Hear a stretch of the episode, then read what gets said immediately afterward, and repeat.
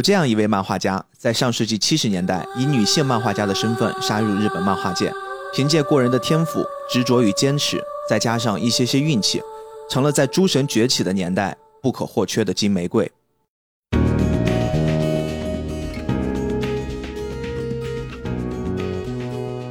大家好，欢迎收听这期的菠萝油子。哎，我是主播 B B，我是主播命中。今天呢，我跟命中给大家带来一部非常非常经典的老漫。但是这部漫画，我们在提及它之前，我们不得不想一想，在作为菠萝油子做了一年半的时间，一直在聊漫画和漫画家，但是似乎一直在我们的节目里面缺少了一个非常非常重要的人。这个人的重要程度，甚至是不亚于我们前面说的漫画之神，因为真的他在我心中一直有着很重要很重要的一个分量。也就是今天要聊的高桥留美子老师，哎呀，这也是一个在那个年代不可多得的非常非常顶尖的女性漫画家。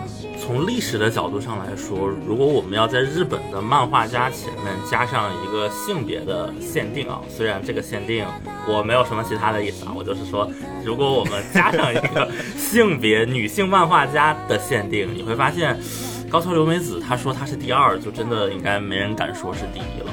这样一个，嗯，就江湖地位吧。其实我大家都知道嘛，本人比较年轻，这个九零后、九五后、零零后，到底是什么呀？你到底 这就跨了十年了？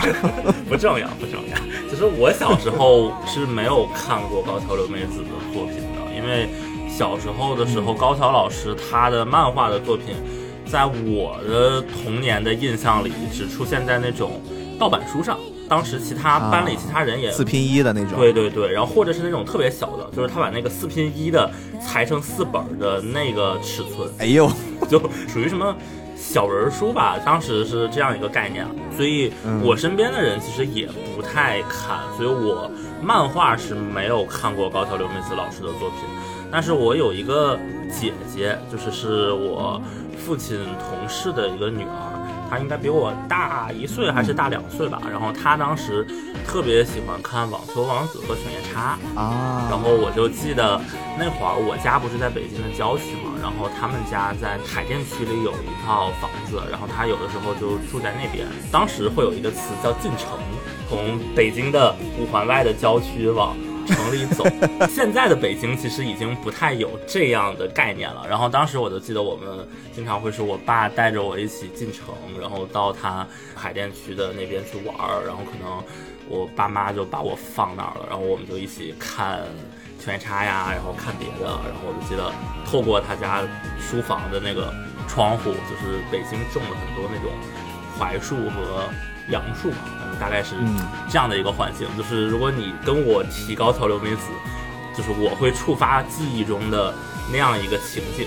高桥留美子老师也确实，从年龄程度来说的话，因为他是一九五七年生人，但是非常非常令我们敬佩的是，他的创作周期非常的长。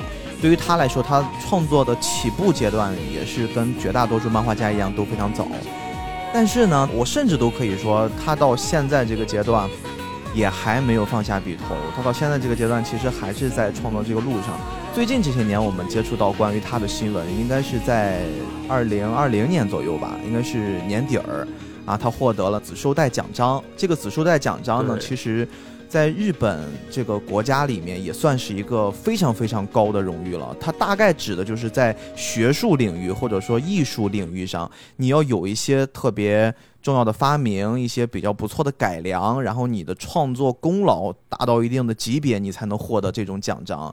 这个奖章其实也是对于漫画领域，对于高桥留美子老师个人，包括也代表一部分他性别的肯定。当然，我们现在一提起性别，大家都小心翼翼的。但是，我觉得现在我们没有任何褒贬的含义。我们不能说他不输于男性漫画家，他甚至领先了非常非常多男性漫画家。然后，也是因为如此，他创造的非常多的作品，在我小时候给我留下了非常深刻的印象。今天我们在介绍高桥留美子老师之前。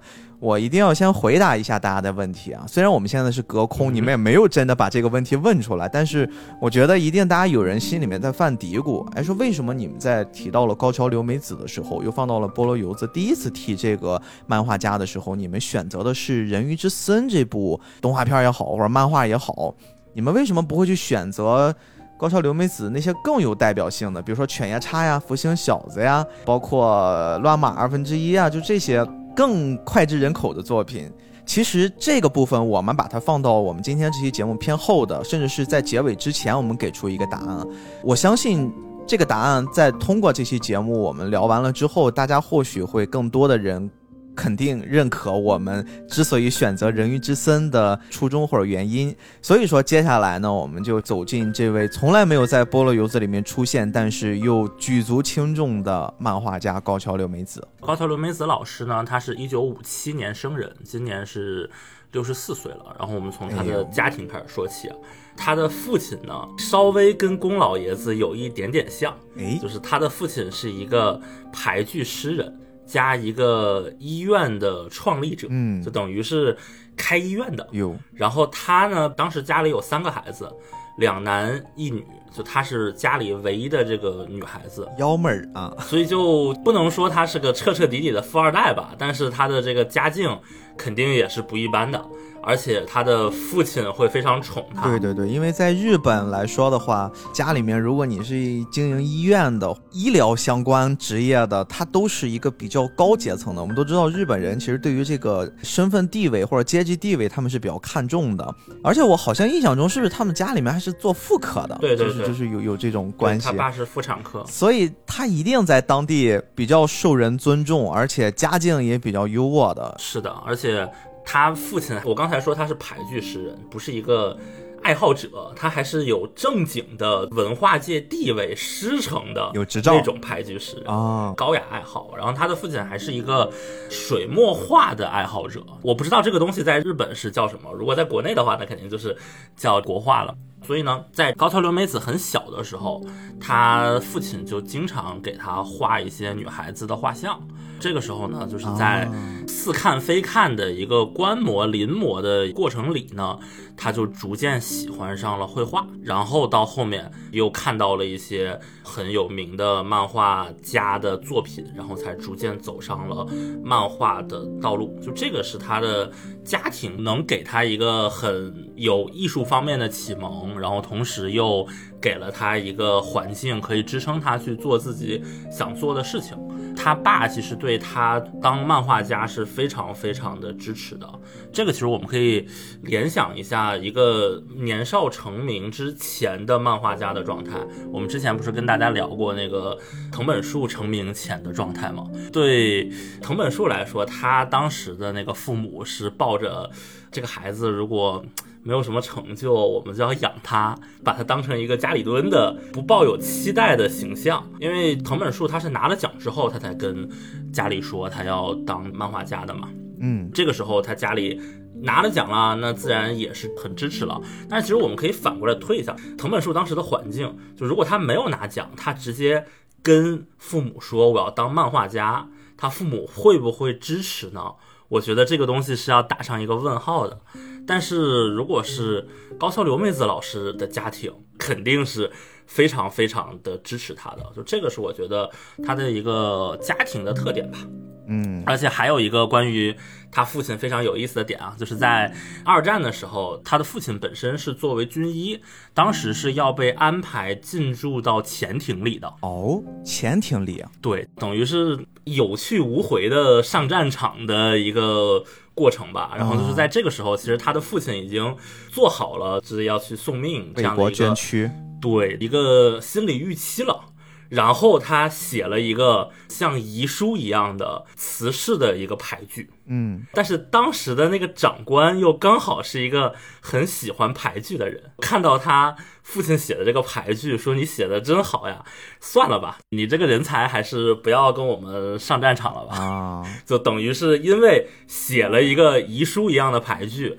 而躲过了进驻潜艇的军旅的转向，最后算是勉强捡回了一条命吧。这个我觉得也是挺奇妙的一件事情。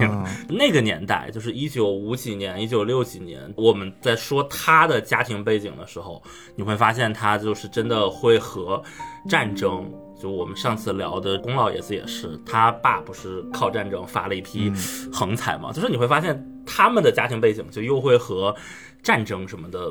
联系到一起，一个比我们现在的小年轻的家庭环境要更严峻一些的一个叙事吧。在这样以后呢，高桥留美子老师就开始逐渐尝试自己画漫画呀、投稿呀。然后有一个特别有意思的事情是，他高中的时候，他和他的一个同学一起建立了一个叫漫画研究会的社团。然后他高二的时候还给那个周刊少年 magazine 讲谈社的那个杂志投了一个四十页的稿子，但是完全没有被采用。就是他那一段时间是差点要放弃画漫画。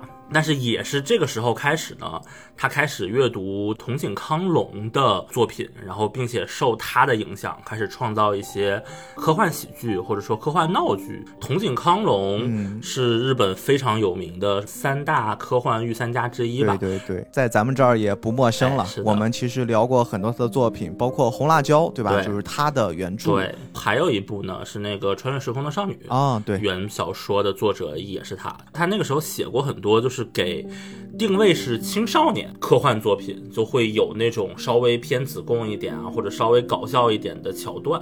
这个其实大家也可以在高桥留美子老师的作品中有那么一点点感觉吧。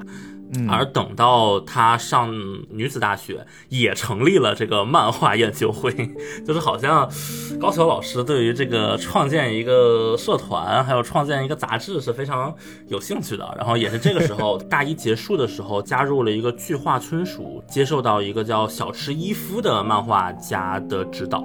然后同时这个时候，他被小池一夫夸说：“你非常有职业漫画家的资质。”而他后面第二部长篇作品《相聚一刻》，他故事的原型就是根据他本人在东京上大学的这段时间，他住在公寓里的所见所闻所感所改编的一个故事。而且这个也是大家都知道。我很喜欢任天堂啊，就这个也是任天堂已故的前总裁岩田聪聪哥，他说他最喜欢的漫画《相聚一刻》。这里其实还有一个很有意思的事儿，我们前面一直也在聊这个高桥留美子老师的家境嘛，说他的家境比较不错啊，他有点像是这个小富二代的一倾向，有两个哥哥，对吧？家里面还都从医。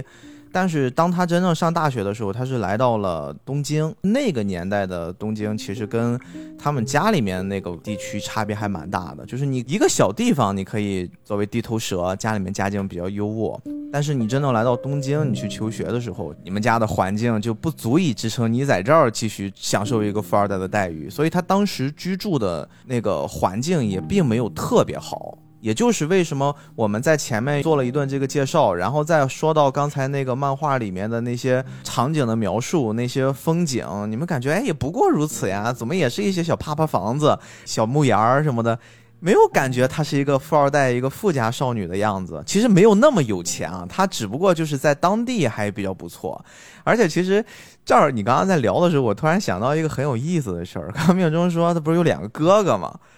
然后他又叫高桥，我说这俩哥哥不会一个叫高桥良介，一个叫高桥启介吧？然后我就搜了一下这个头文字 D 里面对于高桥良介、高桥启介的描述，我发现一个非常震惊的问题啊！你看高桥良介的身份背景，他是群马大学医学系高材生。家境富裕，家里是高崎市的某大型医院的经营者，你看是不是能对得上？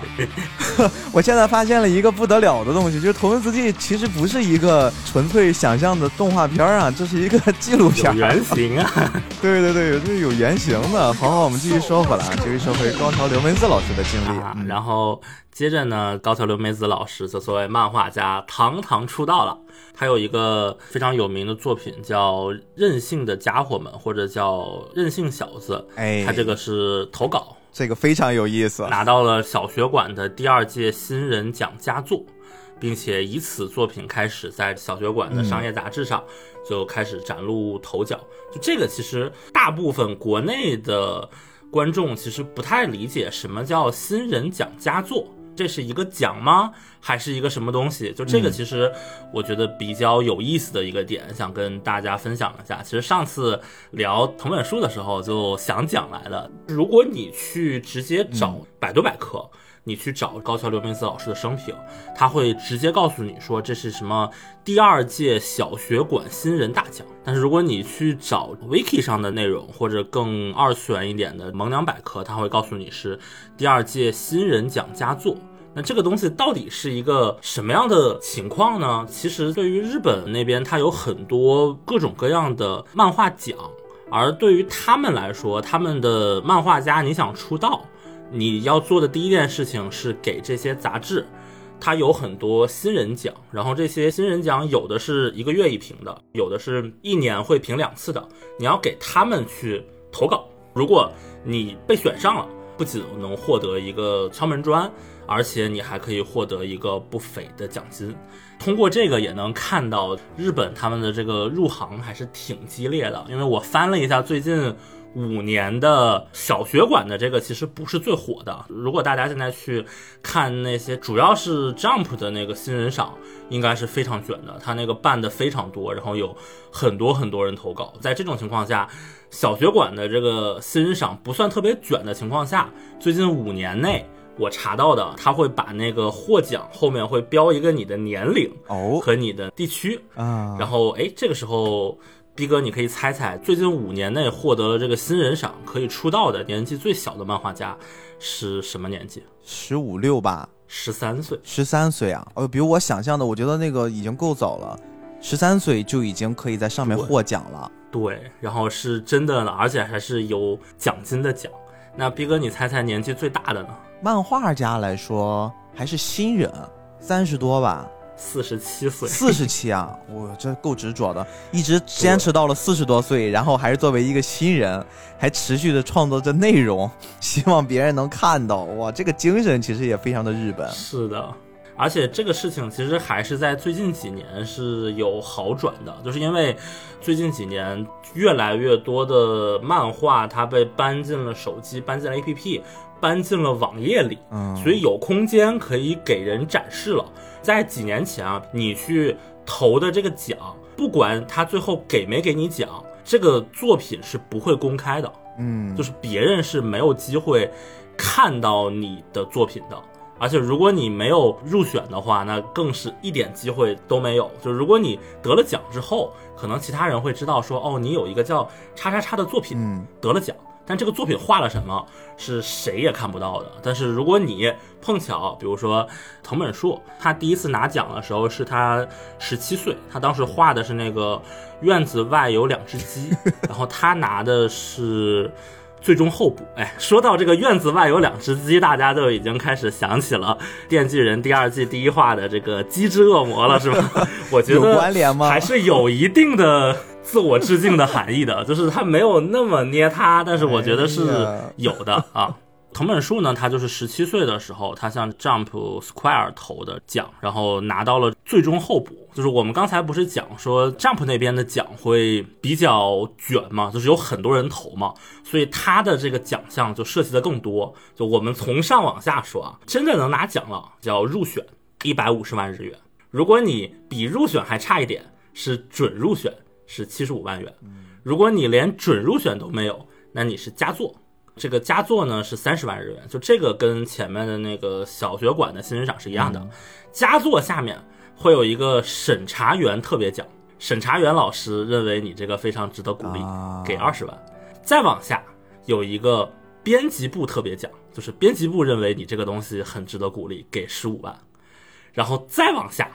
是，如果这些东西你都没有拿到，但是又想给你一个奖，会给你一个最终候补奖，会给你十万，就是真不少。呃，藤本树他第一次那个两只鸡拿到的就是这个最终候补，然后他第二次那个恋爱令人盲目拿到的是佳作。他有这两个奖之后，他就可以上杂志，就开始签一些商业短片了。他就并不需要再跟其他人一起去卷了。额外一提啊，就是如果你连最终候补都没有，但是他们还想给你一个奖。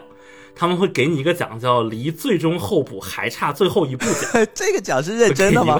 这个奖不是随便起了个名字吗？这是真的有这个？是的。什么名字呀？这跟我们之前颁奖给自己随便起的什么什么浪了一个浪奖，这不一样的吗？是的。什么玩意儿？可能是漫画行业本来就不是特别严谨吧，但这个奖还是挺有意思的。那我们返回来说啊，其实你能看到，从这个角度上讲，我也觉得中国和和日本漫画行业的差距真的太大了。对于日本来说，他们有一个成体系的需要去卷的一个获奖的机会，像我刚才说的，在最近几年，其实他现在这些获奖的作品啊，已经都会公开了。他会在公开你得奖拿名次时，就会顺便把你全部的内容都会在他的那个网上或者 APP 公开。就是如果你有那个 Jump Plus 那个 APP，它里面就有一部分是专门画每次的这个新人奖得奖短片的，你就去那儿翻，你就会有一种。翻不完的感觉，你知道吗？就是为什么有这么多有意思的短片，对，无穷无尽的。但是如果你回过头来，虽然啊，东亚的环境大家都是小镇做题家，大家都是小镇漫画王，就是大家都是这样一个卷上去的环境，但是在中国，你现在真的没有这样的一个环境。最近的应该是。也是比较火的。去年有一个那个新漫画国际漫画大赛，他还搞了一个什么金奖从缺的一个情况。他也是办了一个比赛，然后欢迎你们来投稿。然后他把大家的稿收上来之后，他又说我们觉得大家的水平不太够拿这个金奖，就从缺。然后 颁了后面的那个什么。银奖呀，其他的奖，当时是微博上也是大家吵的挺那什么的，就是因为日本的这些奖，就像我刚才说的，它是不限数量的。比如说我们前面提的这个大赏、入选和佳作这三种，其实最近每年他会颁出十几个，但是真的拿到那个奖的可能又很少，所以他可能比如说三四年才会给一个大赏。但是每年每届又会给很多入选和很多佳作，所以他们日本的奖经常会有一个轮空的情况。可能今年评委会觉得大家的投稿水平确实不够，真的就没有大奖或者没有入选的情况。这个是一个差异的国情。但是我们说回来，你会觉得现在的中国的漫画家他们想出道，他们能够得到的赛道太少了。就是日本是这个赛道很挤，人太多了。但是中国是好像就没有赛道，反正我现在能想到的，除了一些可能非常学院派的、很小圈子的特殊的情况，对于能稍微让大众见到你的新人的出道方式，应该只有在微博上画条漫了。嗯，再就是 B 站现在不是在牵头嘛，做这个小宇宙计划啊，对对对，然后也是在挖掘一些国内的优秀的原创动画团队。哎，这个就是一个环境吧。你像日本作为动漫这个行业深耕了多少年，他们才衍生出来的这种系列的，从新人培养，新人给他们一个丰富的载体，然后慢慢的到抛头露面，这真的都是用时间给堆出来的。中国漫画也、动画也需要起步。赶超的，我觉得是赶超这个部分，而不是说你说它画工怎么样，它动画制作水平怎么样，这些其实可以短时间里面我们通过一些学习啊、引进人才啊，会弥补上。但是真正的这个工业体系，这个体系本身，你确实得需要更多的时间啊、更多的精力投入进去，慢慢的去形成自己的一套比较好的产业线，才能。最后把这个圈子或者这个行业给做起来。对的。当然，我们这个说的比较偏啊，我们再聊回高桥留美子老师本身，他的这部作品很有意思。我在上大学的时候还读过，就那个任性的家伙们，他这个脑洞真的是非常开。就是对于高桥留美子老师绝大多数的作品，我们其实能想象到他有一个风格，这个风格就是会比较的，还不是特别少女的那种风格。其实他早期很像是那种少年漫，而且呢非常的热血。有可能是跟他小时候成长环境有关，因为他是作为家里面老幺，两个哥哥，我不信在那个年代他们不读漫画，他们肯定也会去翻阅一些书，然后妹妹可能看的更多的是哥哥看剩的，包括你像他那个年代他喜欢的那些漫画家，手冢治虫咱不说了，藤子 F 不二雄。啊，这些人其实都是他最开始比较欣赏的，包括他为什么会一直把作品投到少年 Sunday 呢？也是因为他喜欢的那些漫画家早期都是在少年 Sunday 上去刊登的。当然，他也尝试过给 Jump 呀、给 Magazine 呀去投东西，不都失败了嘛？对吧？都投了这么多失败了，结果 Sunday 那边又觉得，哎。还不错，那你你就试一试呗。然后最后这么一拍即成，这个任性的家伙们，他还是一个非常非常脑洞的作品。是怎么个脑洞呢？这个世界都要毁灭了，里面这个男主还一定要去送报纸。就你们可以想想，整个这个世界围绕的这个主角，就是必须这个主角去解决危机。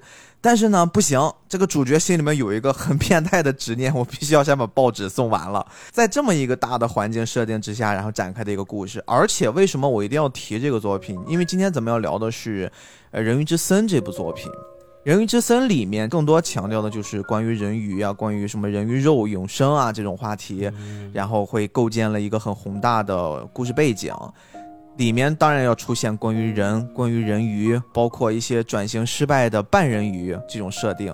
早在高桥留美子老师二十几岁的时候，创造这个任性的家伙们，他其实就已经在里面出现了半人鱼了。而且这个半人鱼也是一直在去追着主角，给他设置坎儿，给他设置一些麻烦这么一种形象。这可能也是在日后他做了这么一套人鱼设定形象的时候，我觉得潜移默化的一种延展。嗯。那我们说回来啊，后面的高桥老师正式的大红大紫的职业经历比较人尽皆知了，我就简单的给大家过一下他连载了什么作品。首先是大学时期的第一部作品《福星小子》，一上来大火，而且被押井守改编成动画之后更火了。对，但是这个《福星小子》火的时候，还是有很多人批评他的，说不太喜欢他这样的风格。所以呢，在连载《福星小子》的期间。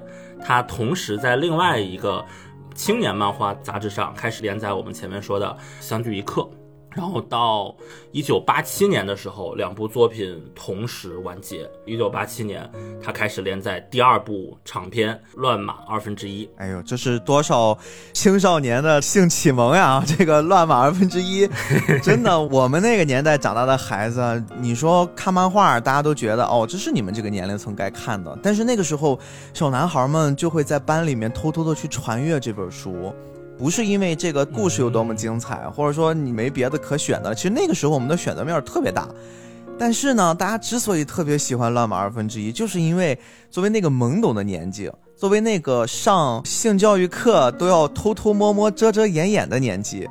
我们看这样的一本书，给男孩子甚至有女孩子哦带来的那种感官上的刺激、感官冲击，真的不亚于什么苍老师啊、什么这个老师那个老师后来在我们大一点给我们的一种教导，真的是一个级别的。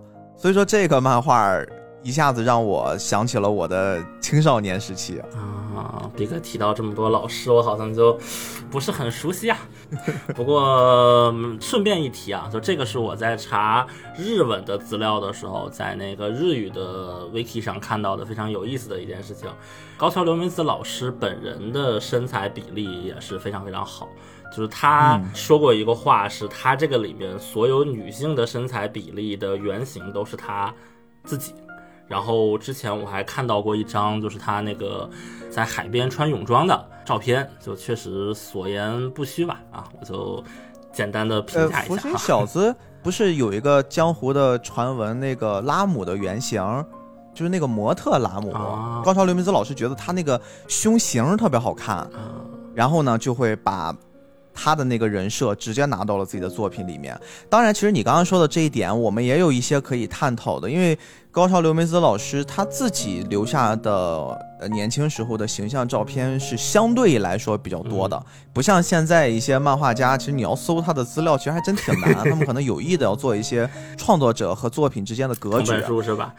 咱们可以很轻松的在网上翻到高桥留美子老师年轻的时候，就是一个很潮很酷的，留着一个非常大卷卷大波浪的一个长发女孩子，在一些作品或者那个年代的媒体上会形容就是一个。年轻的美少女，然后，但是我经常会看到在评论底下说，就这，这算好看吗？这是不是就是只是指她的性格很符合美少女，或者说她是属于那种美少女的型？但是她真的不好看呀。其实，如果你们带入到那个年代，带入到她整个的这个气质、这个穿着，她真的是一个非常非常值得我们去追捧的、值得青年人去喜欢的这么一种。少女的形象，所以你刚才的那种传闻，我觉得也可能是真的，因为它本身根据这个记载已经留下的一些图像，我们能看到，我觉得是非常 OK 的。就在那个年代，她是一个，嗯，既聪明又有实力，而且对吧，颜值、身材都兼具的一个女性漫画家。其实很多男性漫画家。他们都到了后面，根本不在意什么身材管理，还有天天就伏案子的工作。我身体能扛住了，已经很不错了。因为漫画家是一个特别吃身体的职业。是的，你说都这样了，我还去管什么身材管理，对吧？我还不如打个麻将，打个游戏，有时间我多睡个觉，对吧？这个才是一个比较正常的，或者说我去看看书，补充一下我的这种阅历、一些知识领域，这个是比较常规的漫画家的一种作息。是的，而且尤其是那个年代的漫画家呀，他有两个情况。第一个情况是他最多有一点助手，现在的很多漫画它已经是工作室的体系了嘛，特别是韩国和中国的很多作品，可能负担还轻一点。但那个时候的漫画主力就是漫画家一个人的个人作品，其次是他要周更，你在周刊杂志上连载，你每周都要。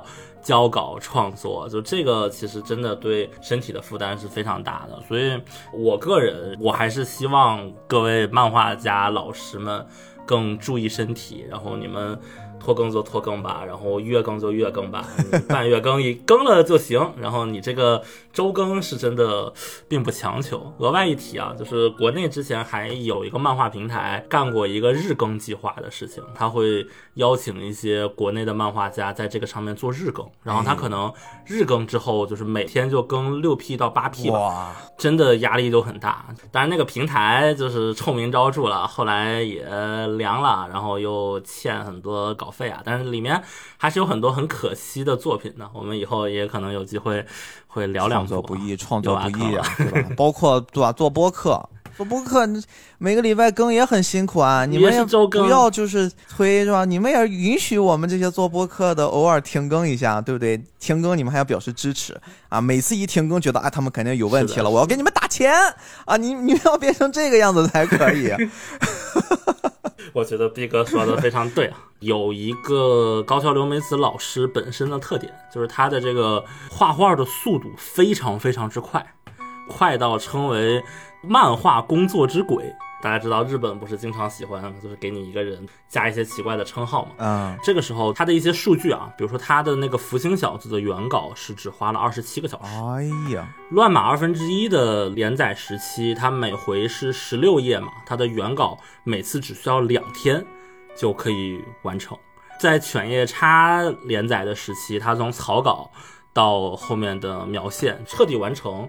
平均下来一页只需要一个小时哦，很厉害，还是很猛的。就是我我觉得有一点手冢老师的感觉了。特别值得一提的是，咱们这次聊的这部作品啊，《人鱼》系列啊，它其实是从八四年开始，一直到九四年，对对对，一直连载的一个短片，可能是每年会有一到两个月更新一个短片故事。这样一路下来，它总共花了十一年的时间。把一共是九个故事还是十个故事给全部连载完，然后出了三本单行本。但是他在画这个的时候，就是他刚开始开连载的时候。其实他是同时在画《福星小子》的连载，《一刻公寓》的连载和《人鱼之森》的连载。哎呦，多线程大师啊！对，想象一下，为什么那个年代能混出头的漫画家产量都这么高，可能也是有一些关联的。嗯，这也大概解释了那个江湖流传下来的让我们非常钦佩的一件事儿。他在画《福星小子》的时候，光开头就做了七个版本啊。其实他一个是深思熟虑，一个就是确实他的效率很高，就导致他确实真能达到这种程度啊。我来得及去做一些规定时间之内的调整，达到一种最好的状态，呈现给他的读者朋友们。高桥刘梅子老师他自己在创作的。这么长的一个长河之中，其实他做了非常非常多优秀的作品，而这些作品几乎都是深深的刻着他自己的影子。他自己其实就是一个很乐天派的，然后很充满想象力的，甚至是他自己作为一个女性，有这种独特的女性漫画家那种很细腻的对待每个角色情感拿捏，以及他很擅长去把控。他自己笔下的男女主之间的情感关系，这个情感关系还不全是爱情，更多的人可能知道犬夜叉，犬夜叉其实是比较崇尚这种人妖恋啊，就是，但是它不只是人妖恋这么简单，它其实更多的是穿越时空的爱情也好，男女之间的这种情分也好，青春期的爱情也有，甚至是一些很刻骨铭心的、很深邃的生死之间的爱情也有。但是除此之外，其实我们要聊回今天这部《人鱼之森》。这部《人鱼之森》呢，江湖上还有一种传说，或者说还有一种定位，大家会很习惯的把《人鱼之森》里面的这个人鱼肉。与手冢治虫老师在画这个《火之鸟》里面的火鸟血相提并论，因为他们在整个故事架构里面会有一些非常非常相似的点。其实我们刨除去深究为什么会把他们拿来对比啊，有哪一些相似项之外，我们就单从这个呃类比的双方来看的话，其实本身就已经是一个非常非常高的荣誉和肯定了。这可是把一个跟手冢治虫所谓的漫画之神相提并论的。角色我们会把它放到了高桥留美子老师身上，你们就可以想象，这对于现在我们作为这些后世人，作为这些年轻的漫画读者来说，高桥留美子老师他到底有多么不一样的江湖地位？他到底影响了多少人？他到底创造的这个作品有多么多么值得让人让后世去流传？我们之所以选人鱼之森，刚才我们也一直在说为什么。其实，首先不排除有一个我个人的原因，因为我小时候在看《人鱼之森》，随着它的更新，刻在那个 VCD 光盘上啊，每期买杂志的时候能看上一两集。我差不多就是看到了第四集，就是那个小猫丢了，然后真鱼被抓了之后，然后要在它的身上可能要把它头割下来啊，做这种人体实验。我那个时候确实会被吓到了，导致呢，我很长一段时间，甚至是我成年之后。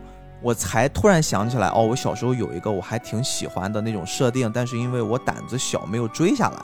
长大了之后再去重新把它补完，然后一补完，我会觉得哇，这部作品原来不是我小时候看的那个样子。但是更大的一个部分是因为我在真正补完了《人鱼之森》的时候，我会发现我已经看过了非常非常多高桥留美子老师的其他作品了，比如说《犬夜叉》。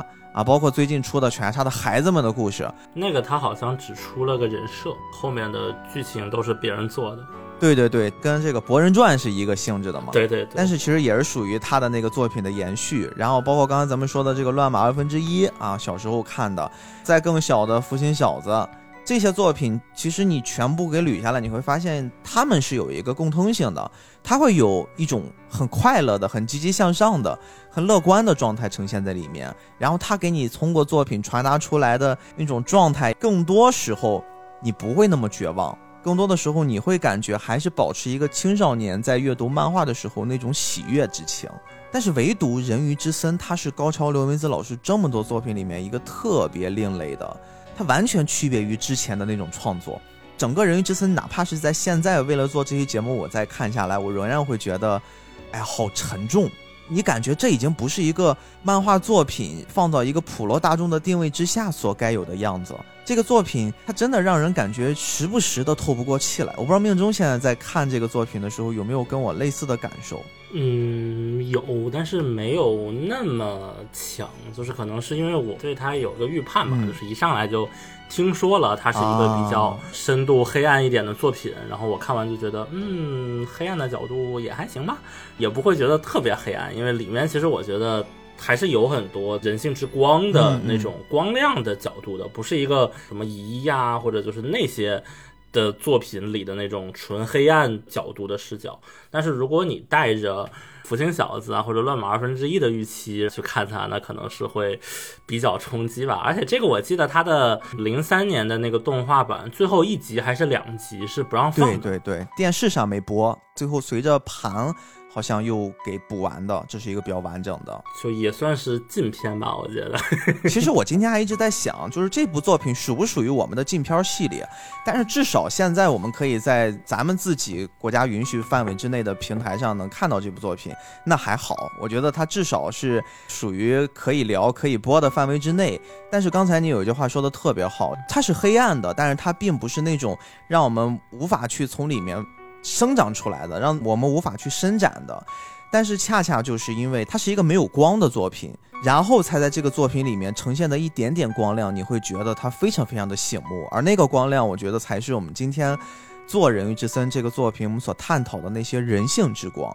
我们简单的来聊一下这部作品啊，《人鱼之森》其实它是一个短篇集，这个短篇集呢是由三个系列吧，《人鱼之森》、《人鱼之殇》，还有一个是《夜叉之瞳》，通过这三个短篇集，把里面的故事给打乱了，最后呢变成了一个 TV 化。我们现在更多人看的是改编成了电视 TV 版的这十三集，然后再包括还有两个 OVA。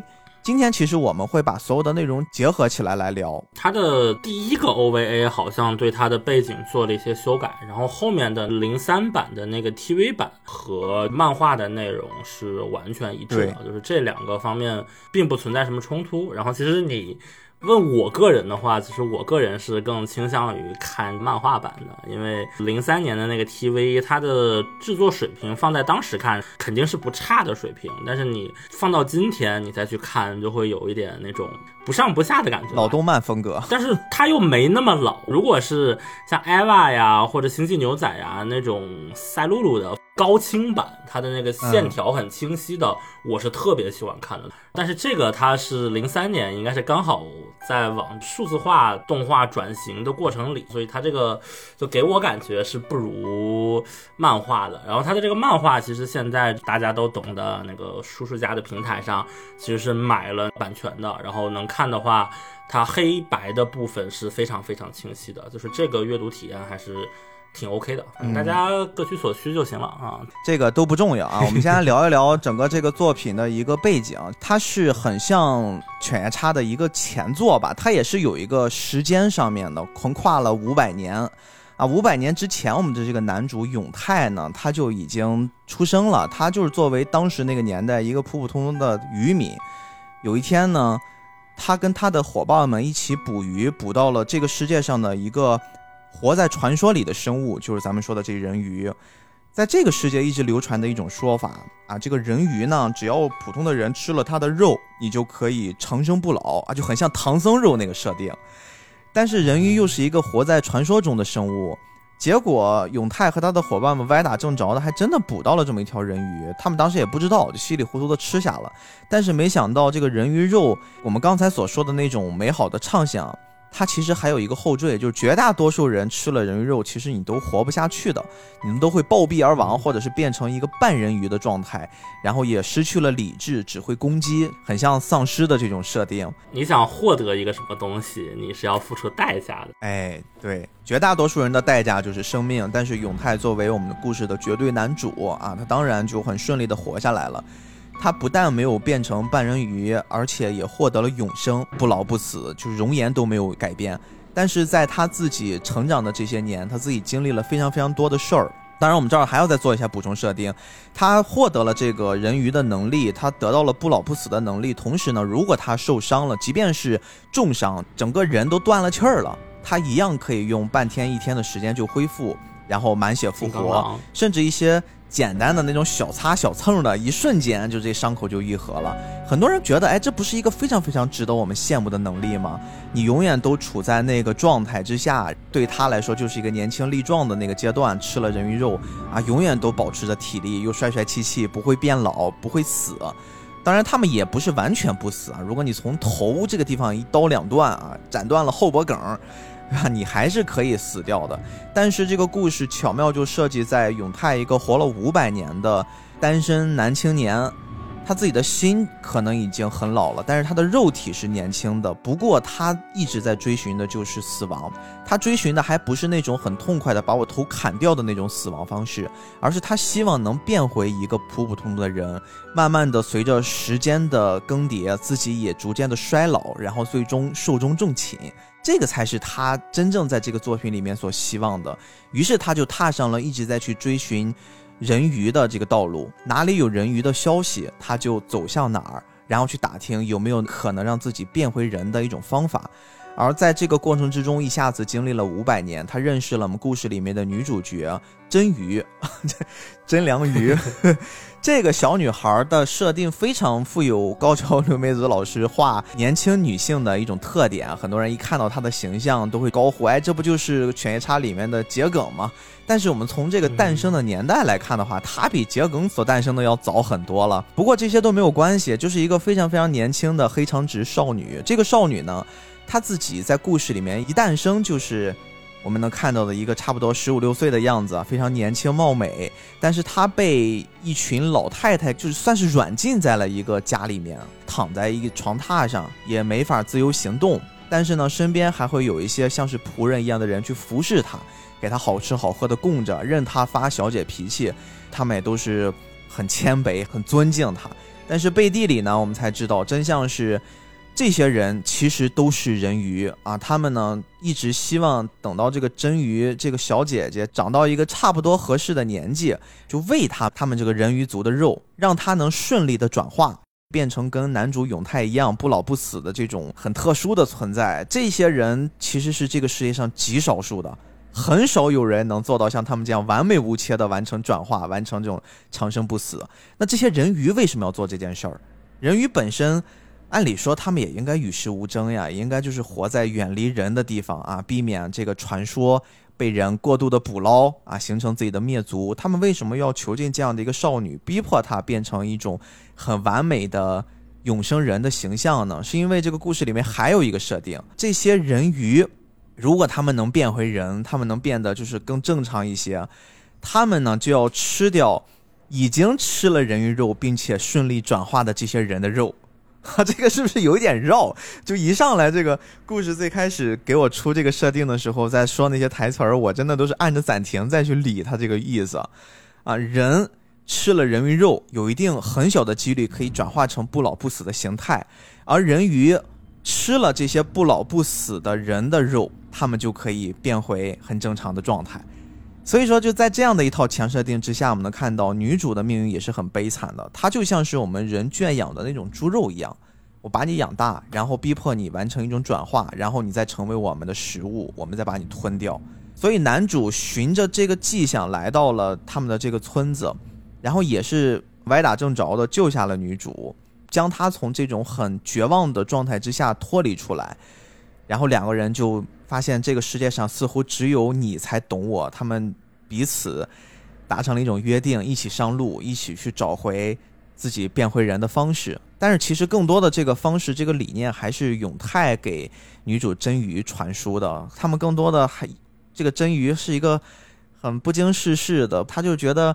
哎呀，这个世界一切都是新的，然后我现在恰好有一个可以依托于、可以信任的人，那我就随着他一起上路，于是才展开了整个这个故事的冒险，也就是我们后面说的那几段小故事，在这么长时间的一段连载之下，断断续续，高桥留美子老师给我们所传递的每一个小故事，他真正都想表达一些什么。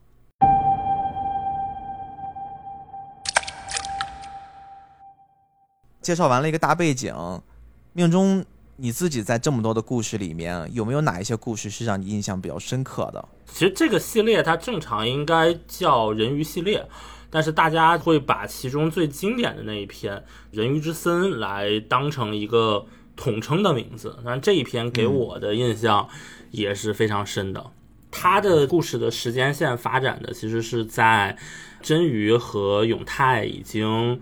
在人类社会待了一段时间，处于一个刚刚一起上路的懵懂期吧。真鱼这个时候会问永泰啊：“猫是什么呀？旅行的意义是什么呀？”给我有一点点当时无限带小黑进城那种感觉，进入了人类社会，但是又没有那么熟悉人类社会。嗯，接着呢就被卡车撞了，发生了车祸。嗯。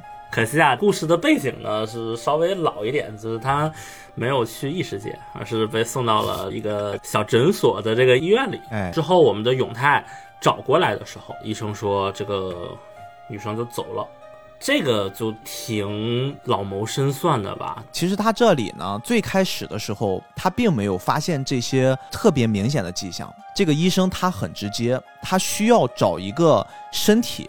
他只是需要找哪怕是一个普普通通的身体，因为他之前做过很多次实验，拿到一些已经死亡的尸体，然后没有人认领。因为他作为一个小诊所，他有这种天然的条件，又在这么一个小镇子啊，也不是那种人人查户口。他拿到一些尸体呢，有别的用处，是有什么用处呢？是因为他这边有一客户，这个客户他定期的需要更换一些身体部件儿啊，他们会做一些类似活体的器官移植或者肢体移植。然后他正好碰到了这个真鱼，发现这也不是我镇子人啊，这个人又很陌生，确认他已经死亡了，对吧？我就把这个尸体给他吞了，反正也没有人过来找他。一开始是没有预测到有人过来找他的，哎，直到他都已经把这事儿已经敲定了，准备开始这么执行了，发现来了一男人啊！这个男人一看这种急匆匆的样子，慌慌张张的，他就觉得，嗯，这肯定是那个小女孩的同伴儿，所以他一开始先搪塞过去了。他说他确实在我这儿治疗过，治疗了好了之后他走了，去别去找找吧。所以永泰最开始就从这个医院一出来，就慌慌张张的就接着去找他们去了。当他找了一圈之后呢，他呢就听到了一个传闻，这个医生呢可能去刚才说的这个神秘的客户家里上门门诊了。对，而这个客户所在的这个地方呢，就是所谓的人鱼之森。嗯，就是说那个地方呢是根据传说说这个森林里有一个地方，然后会埋着作为长生不老药的人鱼肉，而这个所谓的家族的祖先就是在这个地方。抓到了人鱼之后呢，怎么处理呢？没说。这个其实有一点，就是日本经常会有的那种民俗恐怖的一个封闭的环境的一个神秘的家族，然后有神无木家神秘的传说那种感觉。嗯，然后这个时候呢，永泰来到了神无木家，翻墙进了院子里。哎，这个时候在他面前的其实是一个。持着一个手杖，然后穿着一袭华美的和服，但是是白发的一个美少女，形象上其实和真鱼我觉得是稍微有一点对位的。嗯，男主还没有来得及问清楚啊，真鱼在哪儿呀，就窜出来了一只很奇怪的怪物，稍微长得有点像犬型的丧尸吧。这个怪物呢，被刚才登场的那位和服。小姐姐称为狗，永泰就被刀了嘛，然后就死了。他几乎是在这个作品里面每集都得死一下，不死也是重伤啊！仗着自己身体就是吃过人鱼肉可以康复，但是每一次都是残血状态，也挺惨的。他这次确实也是又被那个莫名其妙的翻墙进去，然后被人袭击了。他翻墙是不对的。但是呢，这个袭击他的人也一定有鬼。后来我们才知道，就这个人就是神无木家的一家主，一个后代。他们这个家呢，因为当时不是有那个人鱼的传说嘛，所以他们这个家族就世代的要看护这片土地，也守护着那个人鱼的传说，甚至是有一些人鱼肉啊、人鱼骸骨都要把它保存起来，不能让任何人接近，让任何人知道。但是呢，这个白发的少女一看就是有问题啊！她为什么会有这么一个形象呢？随着这个故事的深入啊，我们女主也复活了，也苏醒过来了，然后我们才发现呢，哦，其实这个家里面还隐藏了一个很大的秘密，因为这个家里面除了刚才袭击他的那个白发少女之外，其实还有一个老太太，老婆婆，就是很面善的一个老太太，就感觉。动画片里面，只要这种形象一出来，我们就值得信任他。嗯，这个老太太呢，跑到地牢里放走了男主永泰，然后跟他说，其实他们家里是有这样一个秘密的，就是你看到的那个很美的小姐姐，其实是我的双胞胎姐姐。我们家族世代。看管这个人鱼相关的尸体呀，或者它的肉啊、它的血呀，就是有一大堆在某个地下室仓库会有很多这样的东西。然后呢，我的姐姐当时是病重，我呢就为了想救活她，我就是没有拿人鱼肉过来，但是偷偷的给她喝了一些血。然后就在这个情况下，她的双胞胎姐姐就。暂时的一定程度上的获得了一个永生的功能。我们刚才说，如果你吃了肉之后能适应，那你会变成永生人；如果你不能适应，你会变成怪物，甚至爆体而亡。对。然后他的这个姐姐呢，吃的是血嘛，就是没有肉效果那么强。他的右手的前半小臂变成了怪物的那种爪子，嗯，但是活了下来。同时呢，他的。头发变得全白了，她的容貌就一直固定在一个少女的状态。对，这也是我们为什么说前面那个医生定期的要收集一些尸体啊，要给他的大客户经常换零件儿，其实就是换他这只胳膊。胳膊确实是能接上，但是接上之后过一段时间，他就又变回了那个像怪物一样的胳膊。这也是为什么他平时就会缠着。为什么呢？他一直很希望能用真鱼的这个身体给他自己换一换。但是后来，当他发现真鱼其实也是一个永生人的时候，他突然动了新的念想，他就说：“那我也别去给你换胳膊了，对吧？我直接就跟你换人，怎么换人呢？”他用了一个非常牛逼的想法，他说我把头和头换了不就行了吗？把我的脑袋安到真鱼的身体上，我这不就永生了吗？我也不会出现那些其他的问题了，就非常的离谱这个想象。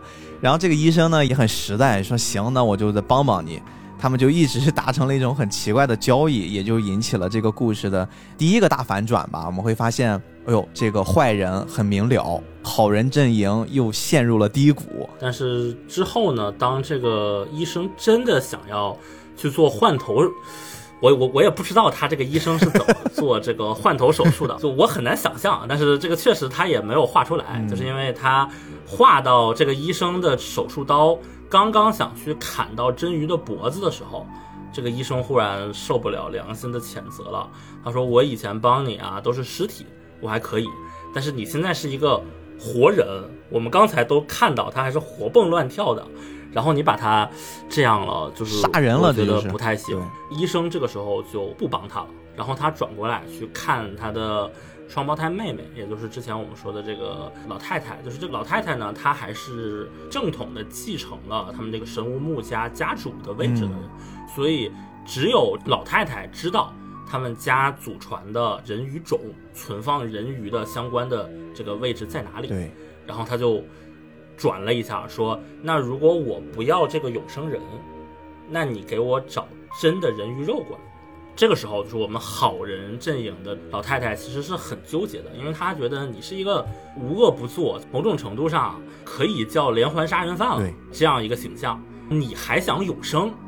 那你永生之后，你又得杀多少人啊？这样的一个状况，说，所以呢，就是我瞒了他这么大半辈子、大半生，我从来没有告诉过他这个人鱼种到底在哪里，但是现在呢，就面临了一个二选一。到底是救真鱼，还是把这个人鱼种的位置交出来？嗯，还是我保守我们家族的秘密，但是真鱼就要死在眼前。这个时候，老太太说：“行吧，人命关天啊，还是要救人为主，救眼前的人吧。”然后就把他们带到了人鱼种，进到这个人鱼种的这个地下的秘密洞穴之后，就能看到一条人鱼。它的胸部被从侧面贯穿了一个大的木头，然后钉在了墙上，但是还没有腐烂。其实我当时看这个东西会觉得不是很恰当啊，但是会有一点点像那个《伊藤润二》的那个里面的一些角色的感觉。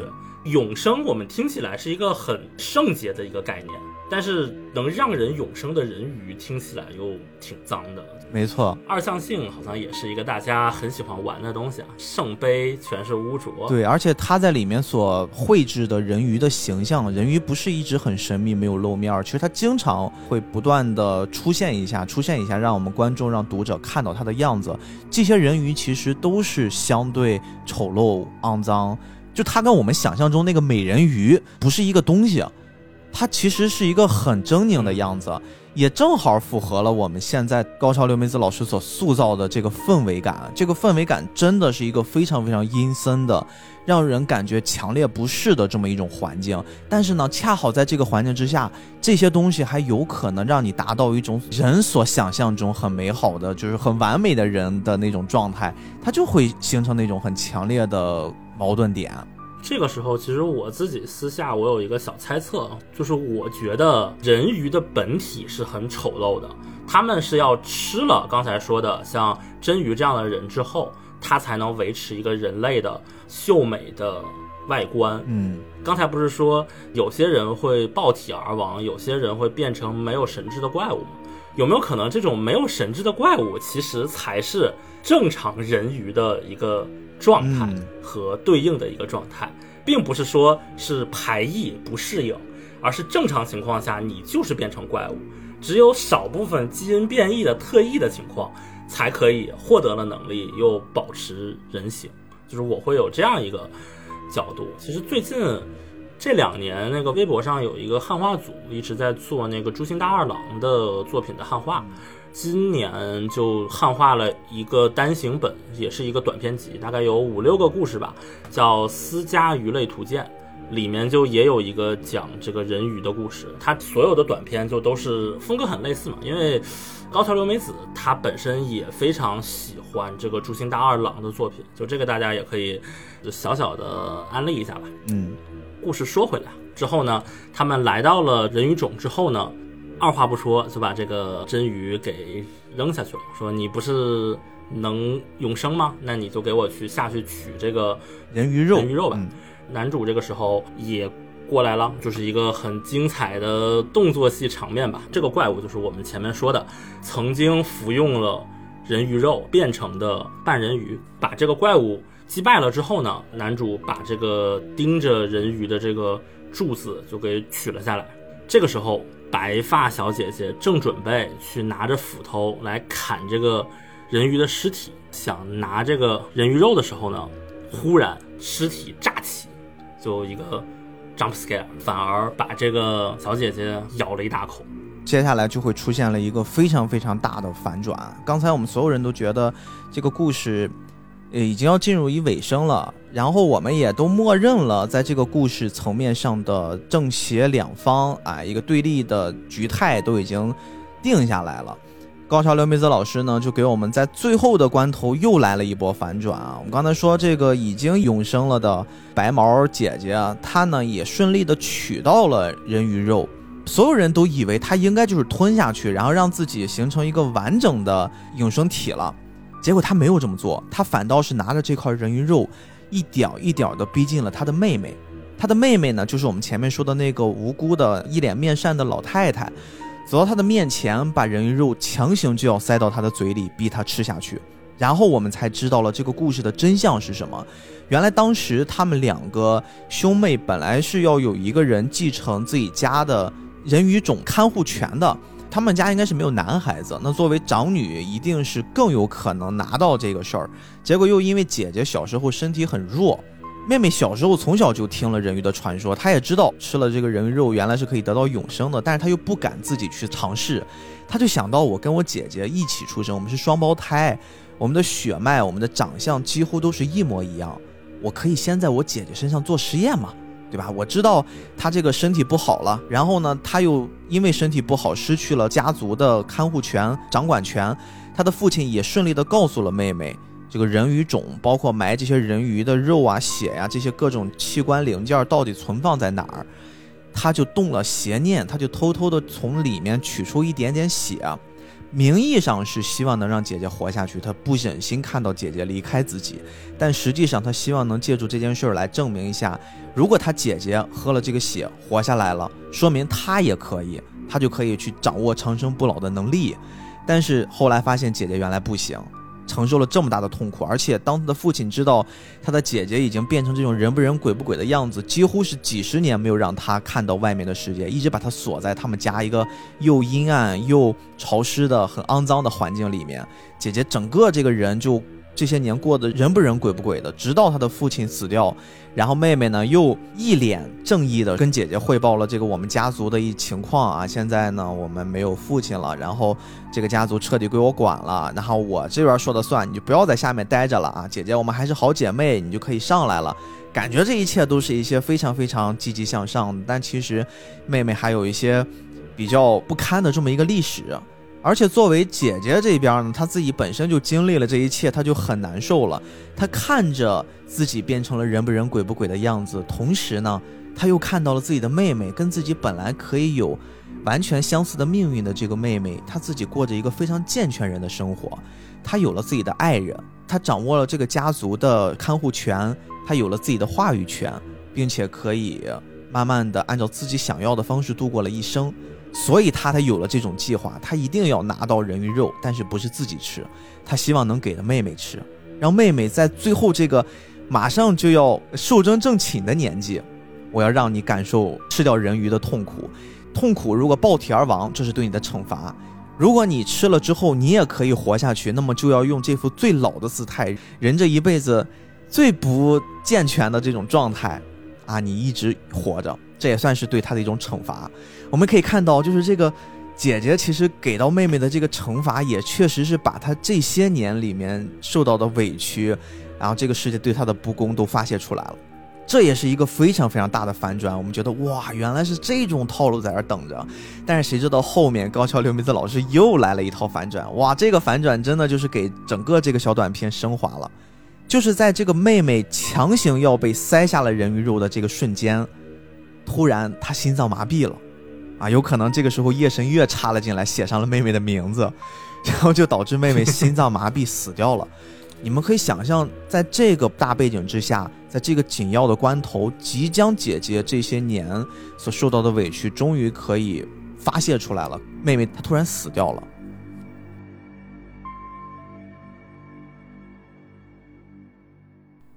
没有一个好结局，但是也没有一个坏结局。妹妹想看到的那一幕，即将到手的鸭子，但是他失去了。他没有看到妹妹受到惩罚，但是妹妹也因此失去了生命，在本不该失去生命的那个环节上，也就是这部片子的名字《人鱼之森》。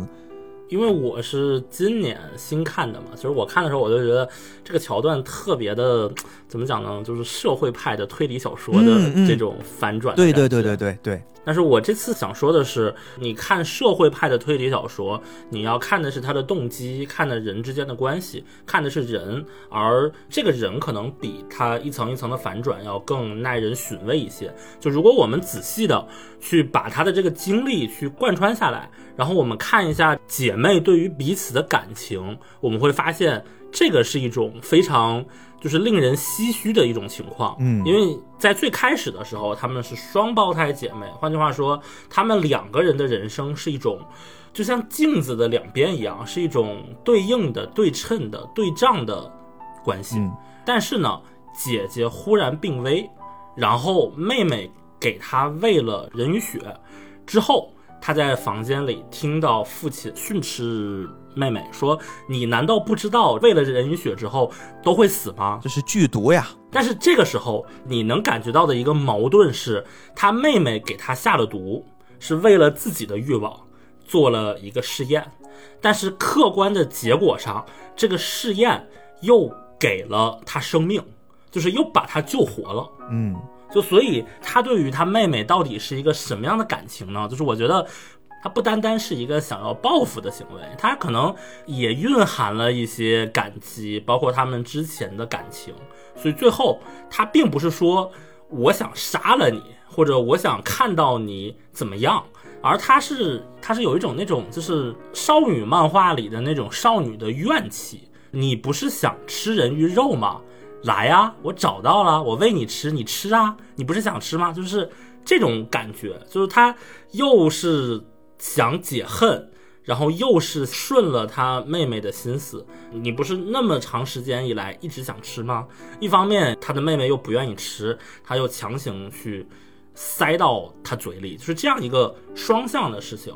包括他这个妹妹继承家主之后的经历啊，你从姐姐的视角看，是他作为一个正常人。当了家主，有钱，结婚生子。我在房子里被关着，他在外面享受了一切。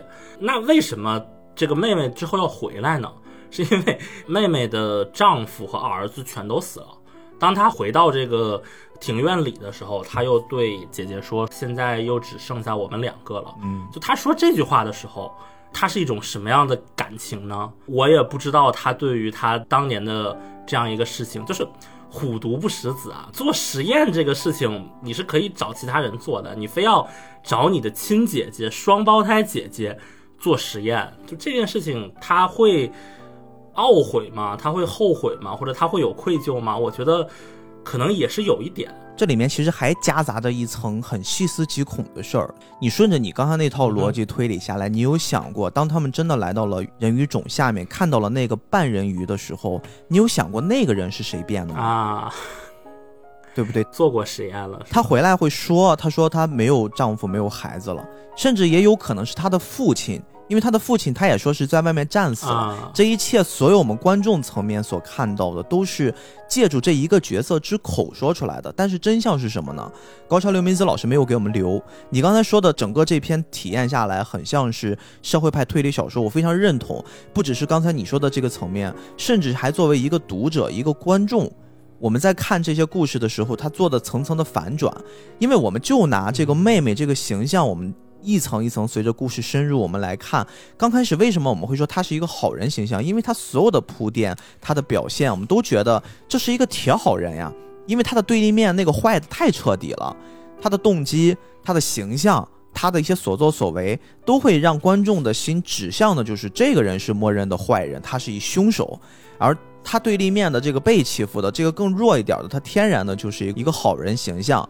就是在这个观念之下，我们才一开始理解的，他拿那个血去救他的姐姐，他也是一个善的举止。他本着是希望能救姐姐让活，即便是他违抗了家族的一些条条框框，触犯了一些禁忌，他也要为了自己的姐妹做这件事儿。我们会觉得他这个形象会更加的透彻一些。但是越是这个样子，到了后面这一反转，我们才会发现，整个这个作品它更丰满。它更完整，它有很多很多很悬疑的玩法，很像是社会派推理小说的那种那种体系。但是你别忘了，这可是一个上世纪八十年代的作品，这个可能也是有一个稳脉的。社会派好像是上世纪五六十年代兴起的吧？就是可能，呃，高桥留美子老师也是看了很多类似的松本清张啊之类的大拿的作品。就这件事情，它其实是一个善恶并存的状态。他并不是说反转之后，我们发现，哎呀，原来这个老太太，这个妹妹才是坏人，但她到底是救活了她的姐姐，你很难去判断她当时有没有怀着说百分之一的可能性，万一我姐姐救活了，永生了也不错，或者说她最后回来。陪他姐姐，就是他确实在他丧夫丧子之后，一直到现在的垂垂老矣、白发苍苍的这个几十年，他是以一个类似仆人的身份在照顾他姐姐的。就这个行为有没有一种赎罪的可能性在里面，我不好说，就很复杂，就是所有的情绪都在里面。所以我不知道他当时是什么想法，就是因为在姐姐拿着人鱼肉。要喂他妹妹，就是从这个反转开始，一直到他妹妹死去这么长的过程里，妹妹这个老太太是没有说过任何一句话的，但是她的那个眼神啊、眉毛呀、动作呀，她的这个肢体语言是非常复杂的。就是我在想，她可能是从这种角度也想去表达她内心的复杂的情况，然后而面对着。她妹妹的这个忽然的离世，白发的姐姐，当时那个画面是流下了一些泪水，然后但她的脸上是一个很美的脸庞，然后很雍容华贵的一个姿态，然后她就叹息了一句：“真是不公平。”你很难说，就他不知道到底是爱还是恨，是大仇得报了还是怎么样，他只能发出一句喟叹：“真是不公平。”然后一把火把这个宅子、森林烧了，一切都埋葬在这里。这个篇章很高级的一点，就设置在不管是从前面还是到后面，我们看的人是在上帝视角在看。但是我们又不像其他的作品一样，我们可以获得上帝视角全知全能的所有信息。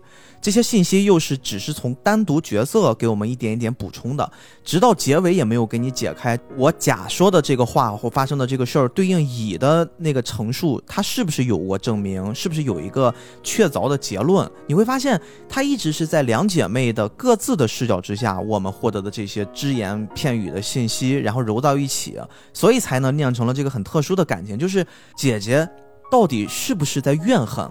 还是他有其他的想法，妹妹是不是真的要加害姐姐？还是她真的只是出于姐妹之情，她希望能多一个人陪伴她？这个父亲和他的亲人是不是真的在战火中战死？还是真的已经被一个恶毒的女人做了人体实验？这些我们都不得而知。但是这个故事也就在这儿了。接下来要看另一个故事，另一个故事其实也是一个很像是这一套体系之下所诞生的另一个新的视角。偏后半部分了，他们有一个叫《约定明天》的那个篇章。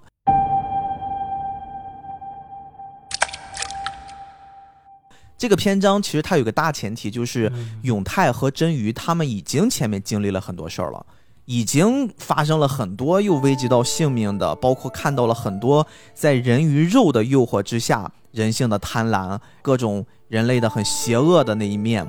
他们也长时间的相处之下呢。有了一些羁绊和互相对彼此的好感，当然这个好感你说是爱情是亲情不得而知，但是就是在这样的一个前提之下呢，永泰有一天要带着真鱼，他说我们暂时先不去寻找人鱼的迹象，我要带你见一个我的老友，差不多有六十多年没有见过他了。哎，真鱼这一听那是谁呀？一问呢，哦，原来可能是之前的一个。很像前女友这么一个形象，他们曾经也在一个小镇上，年轻的男孩和女孩也彼此的相处过一段时间啊。女孩子明确是对当时的那个状态的永泰是有好感的啊，叫小苗。当然，永泰是顺理成章的觉得已经过了这么久了，他可能已经离开了。他说我要带着真鱼去给我那个老友扫墓，他是本着这样的一个心态，然后开启这个故事的。结果他们一边走呢，真鱼就可能稍微。有点吃醋，因为对他来说，她还是那个不谙世事的少女，她不知道这个人世间的这种情呀、爱呀，包括这些很很复杂的情感。别忘了，她成长到这么大，都是一直被关着长大的。她突然心里面涌上一股醋意，又说不出来是什么东西，她就自己先行离开了。过程中遇到一个猛汉，很像黑社会大哥啊，就在欺负一个女孩儿。也是被这个真鱼上去一打断，然后女孩趁机就搬起一块石头给他反杀了。但是真鱼还没来得及跟人打招呼，又被更多的这个黑衣男子就给抓走。然后并且呢，可能那边也是一方恶势力，当场就给真鱼就给他办了。当然他们都不知道真鱼是一个不死之身了，就拿着尸体准备给他埋了。带着这个年轻的小女孩就回去，然后我们就会觉得，哎呦，这肯定又是一个跟不死之身相关的这么一故事吧。随着这个镜头来呢，当然真鱼没死，又爬起来了。爬起来，大家就发现，我靠，这确实是一个不正常的人类。但是当时他们的一种状态就是没有那么的惊愕，没有像之前我们在那些故事里面看到的，哇，听到你是一个不死之人，或者说看到你受了重伤又好了，整个人的那个表情是一种非常惊讶的状态。这波人还算 OK，一看明显也是了解有这个人鱼传说的。后面很自然的我们就知道，哦，原来这个故事的背景，刚才那个年轻的女孩子，她也是跟人鱼肉有一些关系，她也就是永泰。一直想回去扫墓的那位老友，但是永泰当然也没想到这个老友竟然没有死掉。两个人因为中间分开了，永泰这边也有一些奇遇，他遇到了一个小老头儿。这个小老头儿是我们刚才说这个年轻的女孩子六十年前啊身边一直陪着她的一个弟弟，一个小男孩就跟蜡笔小新一样那个年纪，非常非常的小。但是六十年之后，当永泰再回来的时候，他们相见几乎已经认不得了。老头当然认得他，因为永泰一直没有变样子。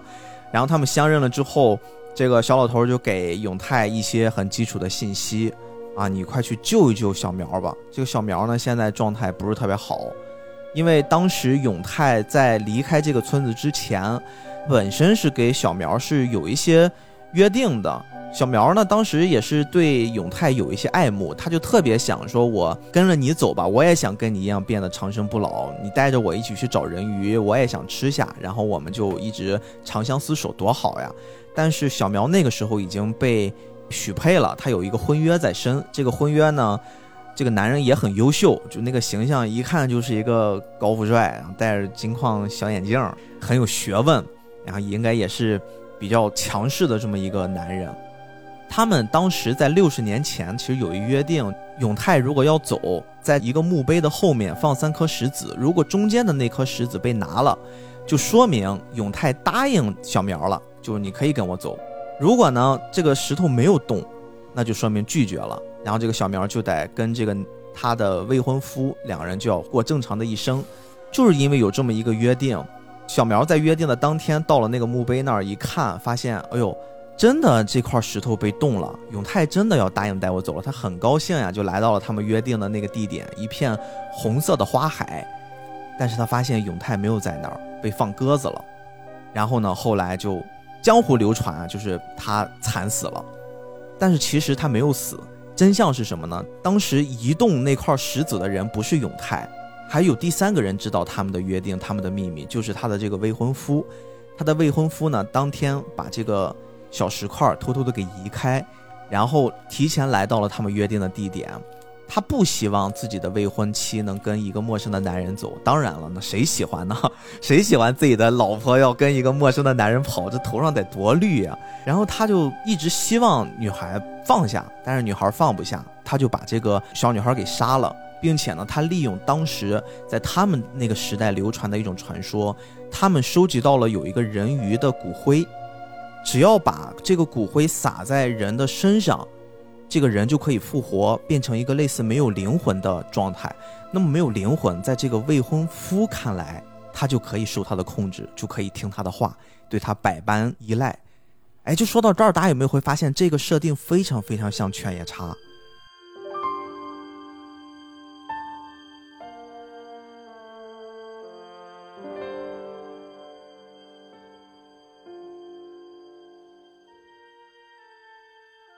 就很像是犬夜叉那个设定，也是因为当时奈落施展了一个计谋，让本来已经有了约定的犬夜叉跟桔梗两个人没有见到那一面，并且产生了矛盾。后来桔梗也是带着这个怨念重新复活，本身也是一个没有灵魂的躯壳，然后他带了葛薇的一些灵魂放到自己的体内，然后才形成了那个故事。就这个故事，我甚至会觉得，高桥留美子老师在创作的过程之中，很有可能就是很喜欢这个设定，然后才把它拿成了犬夜叉的一个前身。当然，在这个故事的结尾，是一个比较符合我们常理的结尾，它并没有像前面讲的那个故事那么多的反转。最后，永泰和真鱼两个人互相努力，戳穿了这个阴谋，又把这个真相公之于众。同时呢，小苗最终也。没有活在那个痛苦里面，因为他一直痴痴的念着这个永泰当时给他的一些承诺。他心里面虽然没有灵魂了，但是他还有一些残念吧。那最终呢，他还是在带着这股残念，躺在永泰的怀里面。这个人鱼粉还是有一个时间的，他到了时间之后，小苗就永远的离开了这个世界。但是在那一刻，他心里面的那个心结解开了。因为永泰也跟他说了，当时他的选择并没有欺骗他，并没有像他想象的那样，既答应了他，又变成了那个所谓的负心汉。这一切是一个很完美的结尾，同时其实也把永泰和真鱼之间的那个感情给重新梳理了一下。真鱼好像也知道自己在心中长时间陪着自己旅行的这个男人。除了一个可以依靠这么简单的关系之外，还有了另一层意思，我们就会感觉这个故事逐渐的走向了高潮。在这个小故事里面，我一直在思考，包括整个这个片子也一直在引导我们思考一个关系，就是永生这件事儿到底是不是我们所值得向往的，我们可以去牺牲一些东西去追求的。这里面所塑造的一个角色，你会发现。它不是一个跟之前那种永生的状态，我既保留自己的灵魂，然后又保留着永生的肉体。它这里面更多的像是一个行尸走肉一般。我确实是可以这么一直活着，在别人看来青春永驻，而且呢，看似比较听话。虽然它中间也不受控制啊，经常听到一些杂响就暴走了，东砸西砸的，但是其实他还是一个比较受控制，能在他的未婚夫当时已经变成一个很知名的地产大亨了。能在他的一些掌控范围之内，但是这种掌控、这种爱是真正他想要的爱吗？他的未婚夫其实那个阶段活得也很痛苦呀。他的未婚夫，美人在身边，美人也听自己的，但是那个美人，她不是自己想象那个样子，能陪伴自己终老的那个人，他不是他所追求的那个爱情。他不痛苦。这个小短篇故事里，它的反转其实是一开始他的未婚夫跟永泰讲的版本是：我在花海里发现了这个小苗的尸体。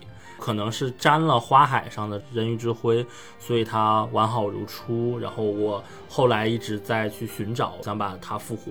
他是这样的一个动机，但是到后面故事的真相出来的时候，他的那个神色是很狰狞的。他当时的态度就是说，如果你不来找永泰，那没有问题，你还是我的未婚妻。如果你来找永泰了，我就要。把你杀了，就是他的杀意其实是很明显的。他这个东西不是一个畸形杀人，他不是说我看到永泰和小苗正抱在一起，我很生气，我把他们两个杀了，而是我就看到我的未婚妻美美的一个人站在花海里，但是我一想到他来这里不是为了见我，我就怒不可遏，我就把他掐死了。而且我这个时候心里还有盘算，说我知道人鱼之灰可以把他复活成一个玩偶。那玩偶有什么不好的呢？他不是说那种，呃，我先把他杀了，然后我找这个人鱼之灰看看能不能把他复活，而是他一上来就先知道我之后可以找人鱼之灰把他做成一个听话的玩偶，然后我要把他杀了。就他是一个这样的过程。这个老头他反转之后，他就不像前面人鱼之森的那个故事里有爱有恨的很复杂的感情。我觉得他对于他的这个未婚妻就是一个纯纯的占有欲，就是把他当成一个物品一般占有的感情。就是他后来。会不会后悔？就是会不会痛苦？我我觉得就几乎不会痛苦，因为这整个事情全都是随他的愿望的发展。但是这个愿望的源头，你觉得是出于爱吗？是出于他对这个他的未婚妻的爱吗？还是出于他只是觉得他恨永泰？因为这个永泰最开始做的这个事儿，在他看来，就是有一个除了我之外的男人，他占有了本来该是属于我的女人。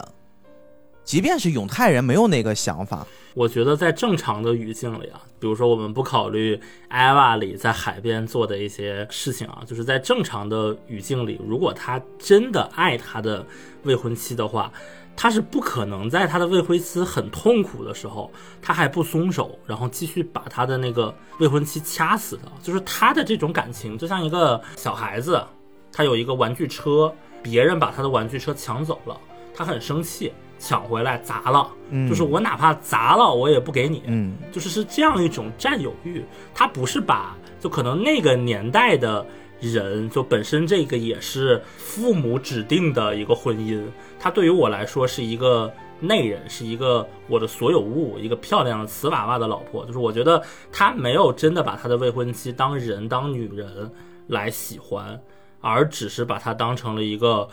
属于我，但是好像又不受我控制的所有物，这个是我觉得他做这一切的源头。所以，他并不是恨永泰，就像那个抢走你玩具的那个小孩儿，你可能也不恨他，你只是觉得这个东西是我的，凭什么你来抢？就是这种占有被剥夺的感觉，让他怒不可遏。在中间其实还有一个很有趣的桥段，我们可以拿出来一起品一品这个小故事啊。这个小故事非常值得来聊的，有一个细节，就是在未婚夫第一次登场的时候，他是一个更偏学者的形象，他肯定是完全配得上这个少女的，而且他应该按照正常的发展，他跟这个少女在一起，他们应该也会享受一些荣华富贵，但是这个荣华富贵只是止于他们的这个阶级来讲。绝对不会到达他们现在的这个程度，就是完全就是一个商业大亨大佬，然后又黑白通吃的那种形象。我们看到的，之所以能让他变成这个形象，也是算是歪打正着，因为他当时在六十年前把自己的未婚妻在那片花海上掐死的时候，然后他把她给埋了，埋了之后呢，他没有就此罢休，他一直心心念念有一个想法，只要能找到人鱼的。这个骨灰，把这个人鱼骨灰撒在已经死的尸体上面，他就可以复活。这个还不是一个江湖，这这是真实的，因为他跟小苗呃走得近，所以他知道这件事情是真的，而且他知道真的有人鱼之灰，而且真的就被小苗埋在了某个地方。所以这个也是我前面说的，就是他这个一系列，他是一个预谋杀人，对他不是激情之下杀了之后，我想复活他。而是一上来我就是要把它做成一个人偶，我们就顺着这个思路，就是因为他知道在整个这个土地里面有那么一片地是埋着这个骨灰的，所以他才开始尝试做房地产。他从一个学者变成了一个商人，然后在这个歪打正着，一边挖土地，看似就是买地然后盖楼，但其实他的目的就是他要找到那个骨灰，找到那个骨灰之后呢，他希望能复活之前的那个他的未婚妻。然后，当他在好不容易找到了那个骨灰，要撒在这个未婚妻的身上的时候，他说了一句话：“他说这个未婚妻跟当年一模一样，非常的漂亮，没有一点点变化，尸体也没有腐败。”然后他就觉得他很知足，然后就把这个骨灰就撒在他身上，结果真的突然就站了起来。就这一切是一个非常玄妙的时间轴。再往前一刀，我们最开始看到了老年状态的这个未婚夫的时候啊，当然那个时候已经结婚了，他其实。有一句话，他说：“我求求你，只要你永远在我身边，你做什么都行。”他说了一个类似这样的话。嗯，在这个话之下，其实才让我产生了一些想象，就他们之间到底是不是有爱情的？如果你说只是我这边出一个我的东西，我要把它把玩住，我要把它握住的话，可能这个情感真的可以持续这么久吗？真的可以从六十年前一直持续至今，而且他还一直心心念念，并且在当他知道六十年前自己的妻子的老情人又回来的时候，他仍旧那么恨，仍旧带着那种杀意。这一切放到一起，我觉得他还是有爱的，而且他是一种病态的爱。就这种爱，很像是我们现在看到的，就以这种病态的爱所延展出来的那些很畸形的电影。所以你看，这个东西很值得去品一品。嗯，就如果你说这方面的话，我会觉得它的因果是反着的，它不是爱的足够深，所以延续了六十年，嗯，而是因为延续了六十年而没有办法解开，所以反而变成了一个执念。你单说他的经历其实是挺唏嘘的，因为他最开始下海经商这个过程中的一个重要的节点是他去当了别人的上门女 婿，不管是出于什么，就是我暂且称他为是想复活自己的未婚妻，就是是为了这样的一个目的，但他最后做的事情是和另外一个人结婚，就这件事情是挺讽刺的。他还有一句话我印象特别深，他去复活他的未婚妻的时候，逼哥，你刚刚说，他说你看到她还是一如当初那么美，但是他后面还说了一句话，现在这个静止不动的状态，他说这具尸体甚至比他生前还要美，就是我觉得这个是他内心的一个状态，就是因为。为什么说你后面已经变成复活了、没有神智的那个？他说你留在我身边，随便做什么事情都好，是因为这个时候这个尸体是会走的，你知道吧？就是因为他会走，所以他会哀求说你留在我身边吧。但是如果这个尸体不会动，如果一如往常，如果他没有撒人鱼之灰，而是真的是个尸体，嗯，恐怕这个尸体就会被老头珍藏在家里的某个位置，然后永远的。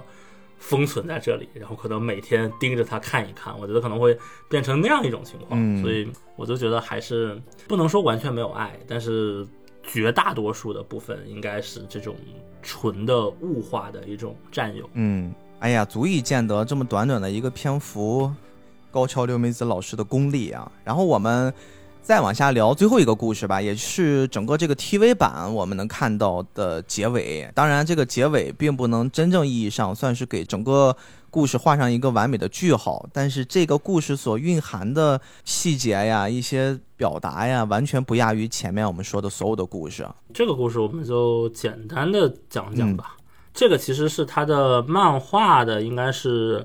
三分之二的位置是他漫画的第二卷的最后一个故事，但是在他的改成 TV 的时候放到了最后一个，就是所谓的人鱼之殇，这个也就是前面提到的，在电视上没有播出来，对，最后放到了碟里一起发售禁片版啊，嗯，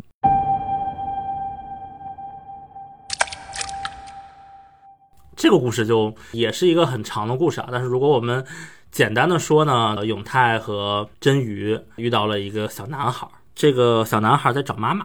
当他找到他的妈妈的时候，他们发现他的这个母亲很可疑，似乎也和人鱼有关。那这个时候，小男孩可能就处在一种很危险的环境里了。嗯，实际上呢，原来这个所谓的母亲其实是被喂了人鱼肉的人，而那个看起来。很瘦弱、很无辜的小男孩才是一个永生者，而且他是一个活了七百岁的人，就是比永泰的五百岁还要再久。一般就这种出现，看似年纪很小，实际上是个老太婆或者老头儿，就孤儿院，挺变态的吧？啊，对。然后他就是四处给自己找妈妈，但其实他对这些妈妈也没有真的感情。他带着一包这个人鱼肉，然后他给你喂一片。然后，如果你暴体而亡，那就没了啊！如果你侥幸活下来了，那你就是我妈妈。然后他们两个就会维持一段畸形的母子关系。可能几年或者几十年，它的这个人鱼肉可能是经过了一些什么特殊处理，所以它的效果是有限的，就不是新鲜的人鱼肉。所以它的这些人造的妈妈们，其实过了一段时间之后，就都会效果逐渐的衰退，然后这个时候呢，就又要被杀了，然后是这样的一个反转，然后最后的结局是一片。火海里一番争斗，大家葬身于火海。但是这个小男孩呢，就又溜了出去，然后自己伪造了一个车祸，然后之后又跑了。就其实我也不知道为什么他要伪造一个车祸啊，因为车祸之后他还是溜了，就他自己并没有寻死，只是继续踏上了。一个路途，当然它的情节反转啊，因为它是也是分这个上下篇的。那我们今天时间有限，我们就不再像前面那样那么详细的展开这个故事里的不同的角色了，反而是想跟大家探讨一下，就是《人鱼之森》或者说《人鱼》系列里其实是有一个不变的主题的，就是永生。人鱼肉或者说火鸟血，它连接到的这个永生的这种生命的状态，是不是一个？值得羡慕的状态，因为在整个系列作品里，活的时间最长的就是这个七百岁的小男孩，但是他好像什么都懂，又好像什么都不懂。因为你看他做的事情，就他是一个幕后黑手，一个阴谋家的身份，来去不断的人为的给自己制造妈妈，造了妈妈之后，好像可以依恋一下。然后，但是当他的所谓的妈妈开始衰老的时候，他又毫不犹豫的会痛下杀手。这个就是有一点前面说的矛盾性了，就是他好像既想要一个妈妈，所以不断的制造新的妈妈，但是他又没有真的对这个妈妈投射感情。他里面就有一句话是，他对这个男主说的：“说我们活了这么长岁数的人，你不要动感情，你动感情之后会很难办。”但是永泰其实我觉得是特例，因为他的感情的这个对象是一样的永生者，就是他并不存在永生者和普通人。其实按现在的背景啊，这两年还很火的一部作品嘛，那个葬送的芙莉莲，就是寿命论背景下一个长寿的精灵和短寿的人类的故事。永泰不需要面对这样的困境。永泰也是走了五百年才遇到了真鱼，才遇到了这么一个真鱼。如果永泰真的像那个小男孩一样走了七百年，或者说他很早就意识到了、查找到了这个人鱼的真相，就是他没有办法再变回去了。我也很难保证说永泰他的性格或者他的行为会变成一个什么样的状态。当然，他是男主，他肯定是积极向上的。但是我们把这个情境，就当我们在讨论永生。对于人类来说意味着什么的时候，真的给你一个活了七百年的机会的时候，可能你的所作所为会和这个小男孩儿可能也不会差太多。所以，这个也是大家一直在探讨的一个话题，就是永生到底是祝福还是诅咒？你刚才的那个问题其实还真没法用这个回答，因为你刚才给的一条件就是，如果你也能活七百年。当我们在探讨这个东西的时候，其实它有一个很大很大的一个一个矛盾点，就是在于我们不管是活多少年，但是当我们知道我们终有一死的时候，这些事儿很多事情就已经注定了，它就已经你无法避免了。因为我们现在很多人都会把死亡当做是人生的终点，甚至我们经常会说我们如何避免死亡，我们开始养生，研究更先进的医疗，给我们延续寿命。但是这些所作所为，它都有一个前提，就是我们知道我们终有一死，就很像当时奇葩说有一个很经典的辩题啊，这儿有一个按钮，你按下去，你可以看到自己的年龄，你能活到多少岁，要不要选择按？我觉得这个命题的一前提还是基于我们前面讨论的，你是会死的，你一定会死，只是你知不知道你什么时候会死而已。但是如果这个事儿放成了，如果真的有这么一块人鱼肉摆在这儿。然后你吃下去，你可以永生，当然你也要承担一些风险，比如说你可以身体暴亡。你承担了这个风险，有一个前提是你到底需要什么？你只是需要永生本身吗？还是说你有一些很特殊的需求？这个其实高桥留美子老师就把它放大到每一个小故事上，你会发现这几个故事好像它都是在借助永生，他也一直在强调，哎，成为永生这个形态的是很小的几率。但是为什么真鱼和永泰他们两个人每一集都能遇到跟永生相关的事儿呢？其实它就是放到了不同的环境之下，借助永生我们来看待人和人的关系，就是这个人之间的关系才是真正我们在探讨永生。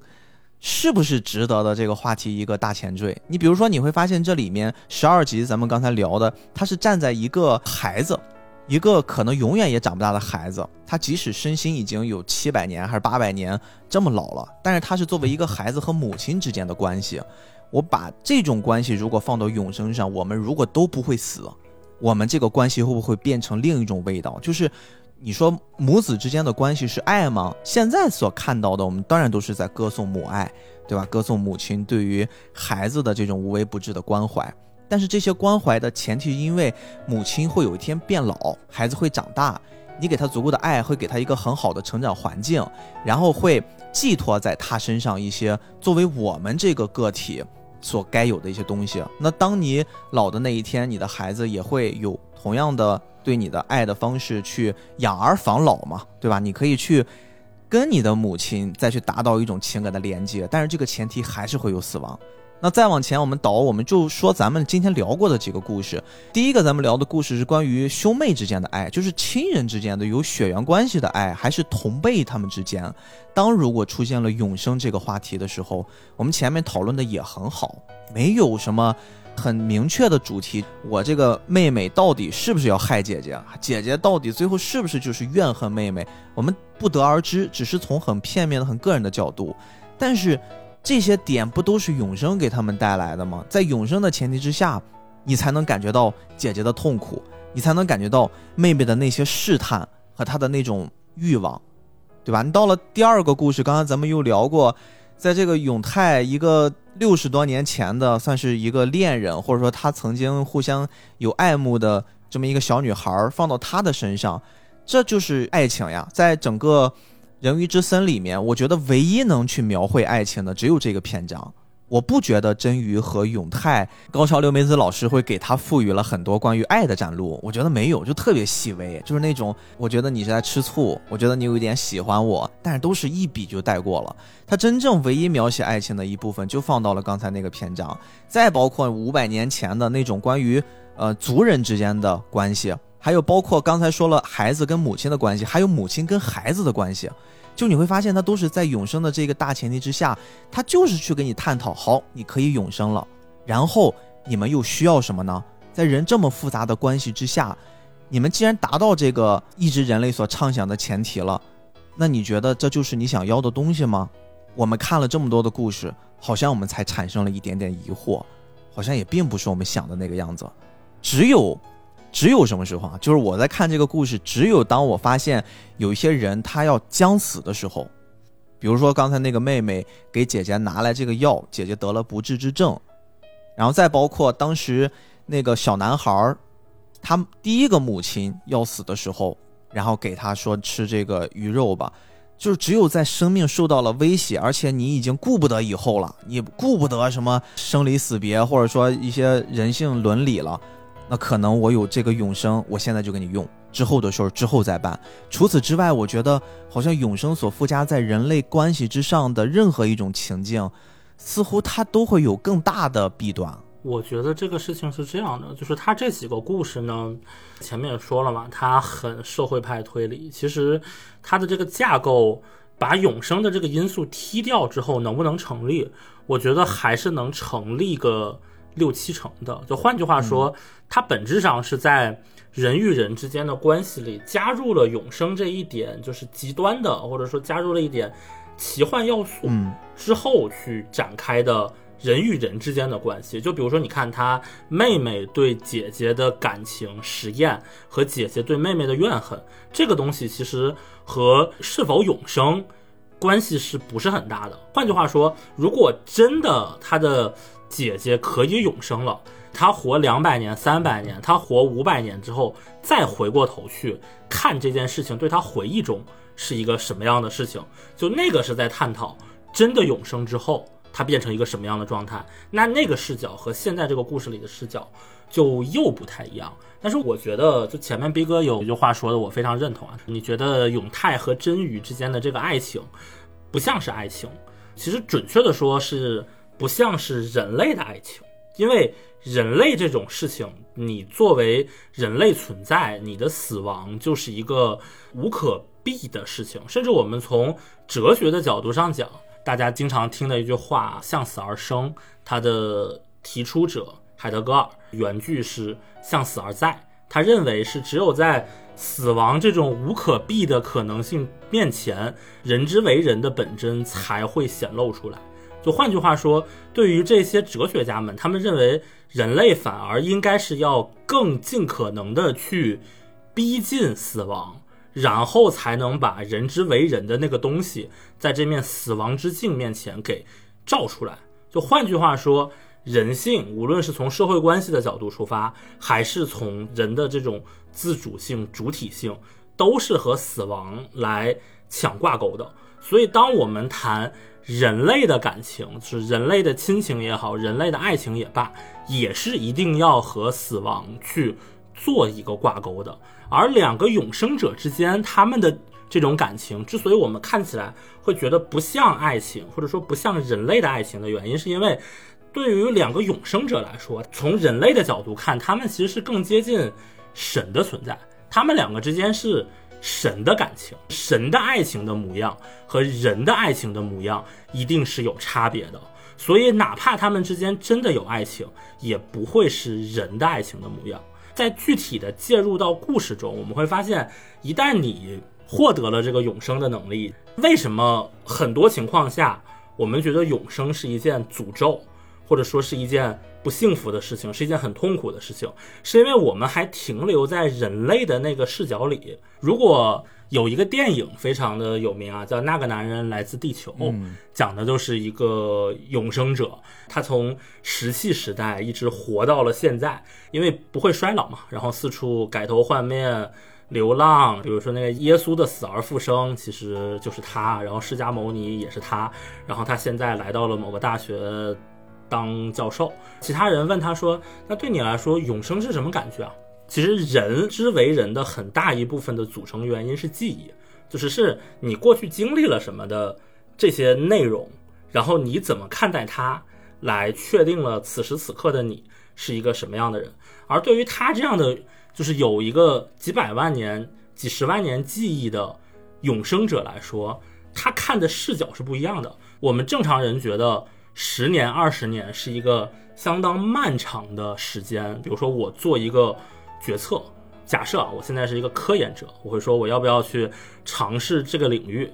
这个时候我一看，这个领域起码要研究二十年才能出成果。那我愿不愿意把这二十年搭在这个上面？或者说，对于现在社会里的很多人，我高考考得不好，我要复读，复读是一个要一年的事情，我要不要搭一年在这个事情上面？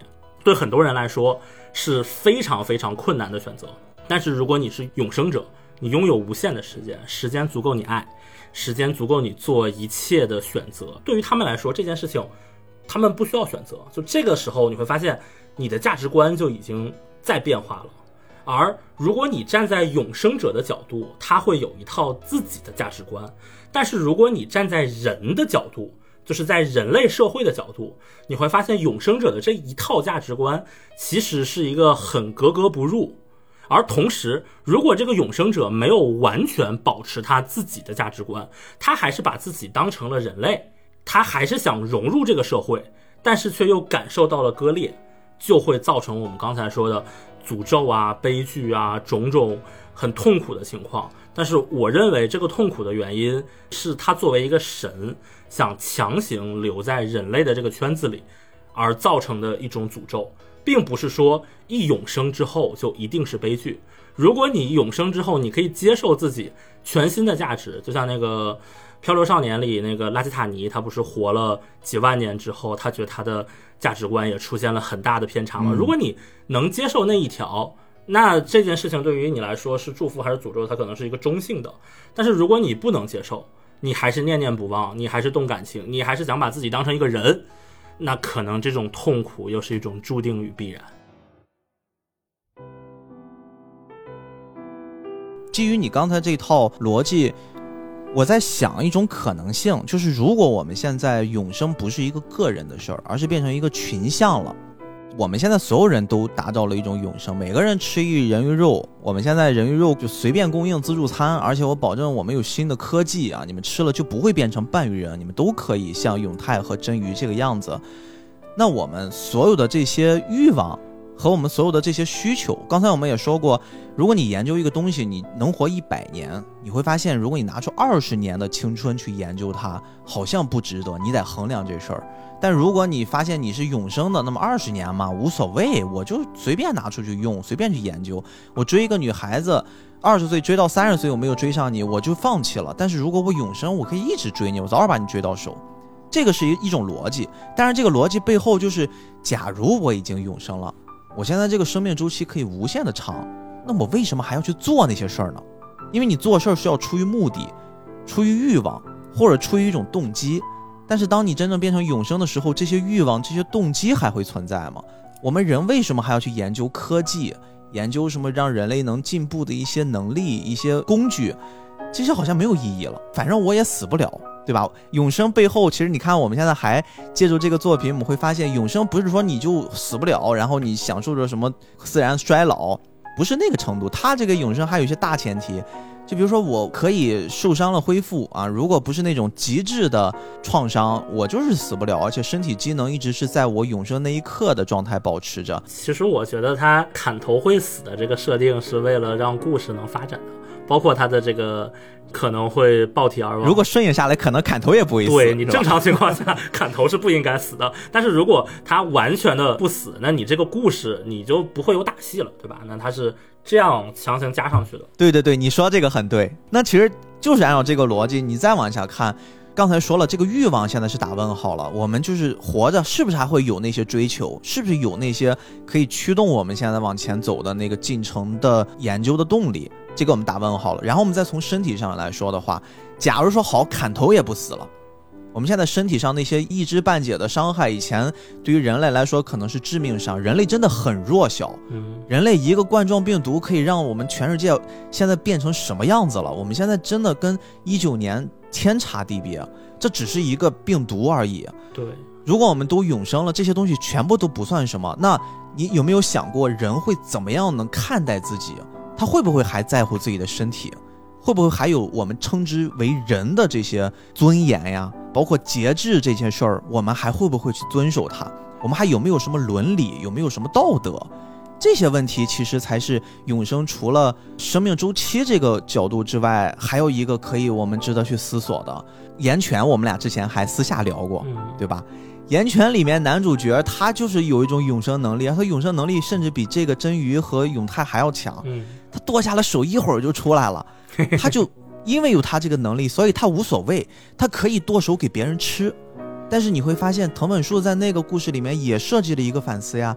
如果有这样的能力了，OK，吃他断掉的那个手的那些人，他们是不是正常的？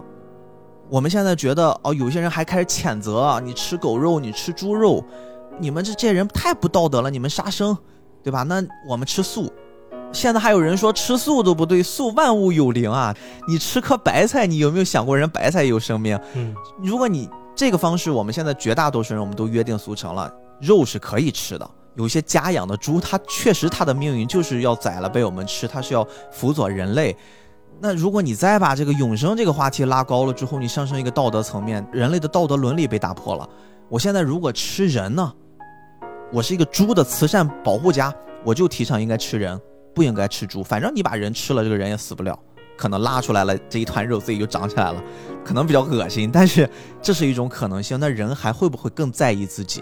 会不会更在意我们现在人类的这个社会环境？人类的社会会不会崩塌？像这些东西其实会越拉越大，而且这个东西已经不是我们可以想象的了。很多很多的艺术作品，其实他们都在去探讨这件事儿。嗯。我们很难想象这件事情是真的，因为其实刚才逼哥你举的这些例子啊，无论是什么想要做研究，还是你说用十年的岁月去追一个女生啊，还是什么，就是这些所谓的欲望、所谓的道德，其实还是在人的范畴内，你去拷问有没有人的道德。但是夏虫不可语冰，就是一旦他成神了之后，对于他来说，就是本来就会有一套。全新的道德，这些道德不存在是一个非常自然的事情。你现在跑到春秋战国时期，你说，哎呀，我们现在这个消费非常发达，然后我们要要怎么考试，然后我们要巴拉巴拉。你去现在你拿一个现代人的追求，你去跟两千年前的古人，你去跟孔子说，孔子可能也不理解。那他看来，你可能也是 礼崩乐坏，就是他可能也会这么说，就是因为这只是科技的一点点进步，这还没有涉及到永生这种完全不同的物种的变化。所以很多时候，我会觉得大部分说永生是诅咒的，就是两种情况。第一种呢，是它停留在人类的视角去。试图理解永生，就是你三维生物怎么能理解四维生物呢？你二维生物怎么能理解三维生物呢？就是要么是这种一种跨维度的自以为是的理解，说啊应该很痛苦吧；要么是这个永生者他切切实实的在人类社会中，那他自己由于他本身的性质带来的三观会和周围的三观带来碰撞，就这个观点的碰撞是。必然的是，因为他在这个社会中，但是永生是诅咒这件事情，我觉得更像是文艺作品，某种程度上甚至也可以说是一种意识形态，就是告诉大家啊，永生是不好的。那我们有死亡，那你还不珍惜一下生活？就是我感觉甚至有一点阿 Q，就是有有一点自我安慰啊，会会有点这样的感觉。对，刚才其实你用了一个很好的形容词啊，当人类获得永生的时候，人类不就成神了吗？嗯。其实我们现在想想，咱们从小到大被灌输的，不管是东方的这些神话体系，还是西方的神话体系，好像一提到这些神，首先我们能想到的就是永生，就是他们的寿命是跟我们普通人是完全不可同日而语的。前段时间我还在想这事儿呢，就是很多人在诟病啊，你看这些神仙整天一天到晚在干啥？对吧？我们中国的神仙每天就开个蟠桃会，对吧？这边聚聚餐，那边搞个什么聚会，搞个团建的，对吧？西方的神更夸张啊！西方的神他们就天天交涉淫欲，孩子，你稍微看一看那个西方史，对吧？就生孩子嘛，这个山头一个神，那个山头一个神，然后互相搞一搞，怎么着的？以前我们是当玩笑来看待这些事儿。今天其实随着我们的讨论深入，你会发现，好像这真的就是古代人的智慧，这是一种常理。嗯，就真的你的寿命无限了，你还能干什么呢？这真的是一个常理，这还是个双关。对，如果这些神他们不是在照顾着我们地表上的这些人间的事儿，他要照顾下面会有人世间生离死别，他们甚至连多余的那一点点工作，我觉得都不会参与。他们有什么必要去参与你们人类之间的这些勾心斗角呢？对吧？我们神多自在呀！甚至我 我发现我退退一步说，就是这些神他之所以会参与人类的事物，是因为这些神的故事是人类编的。假设真的有神，他可能压根儿不会管。你会管你屋子门口的蚂蚁或者那个树长得怎么样吗？我觉得，嗯。行吧，今天我们就聊到这儿啊！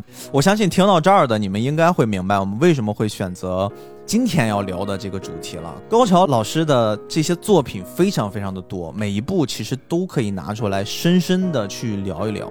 之所以我们选择《人鱼之森》这部作品，我觉得更多的是它给我们会带来直观的探索和想象。这部片子在我十四岁的时候我第一次看，当时我没有看完，我很害怕。但是当时他给我的一种状态，我觉得一定是深入我的脑海，一定是让我记忆深刻的，所以才以至于我在上了大学，过了将近十年之后，我重新翻起来重拾这部作品，给我一种新的刺激，才以至于又过了将近十年，重新再看了这部作品，然后准备要做的这期节目一样。我们整个探讨的过程之中，其实讨论了很多话题，有人世间的那些人性的事儿。那些屎尿屁的事儿，然后也有我们无法想象，可能我们这辈子、下辈子也无法经历的，成了神之后真正掌握了永生能力的这些事儿。这些事儿其实更多的都活在我们的畅想里面啊。这期节目结束了，大家关掉了你们的手机，你们可能还是会过着每天人世间的这些很繁琐的、让你们很焦虑的，依旧也会畅想：哎呀，如果在这一刻我能永生，我这些事儿都丢掉，好像也不赖。我觉得只要有也不赖的想法，就到此为止就可以了。不要再顺着也不赖，让你想出更多让你们烦心的事儿。我觉得这不是我们的目的，我们还是希望能通过一期节目引发大家的思考，但是最终给大家带来快乐就足够了，好不好？今天就到这儿，感谢你的时间啊！如果你喜欢这期节目，请把它分享给你重要的人。那我是主播 B B，我是主播命中，下期再见，下期再见。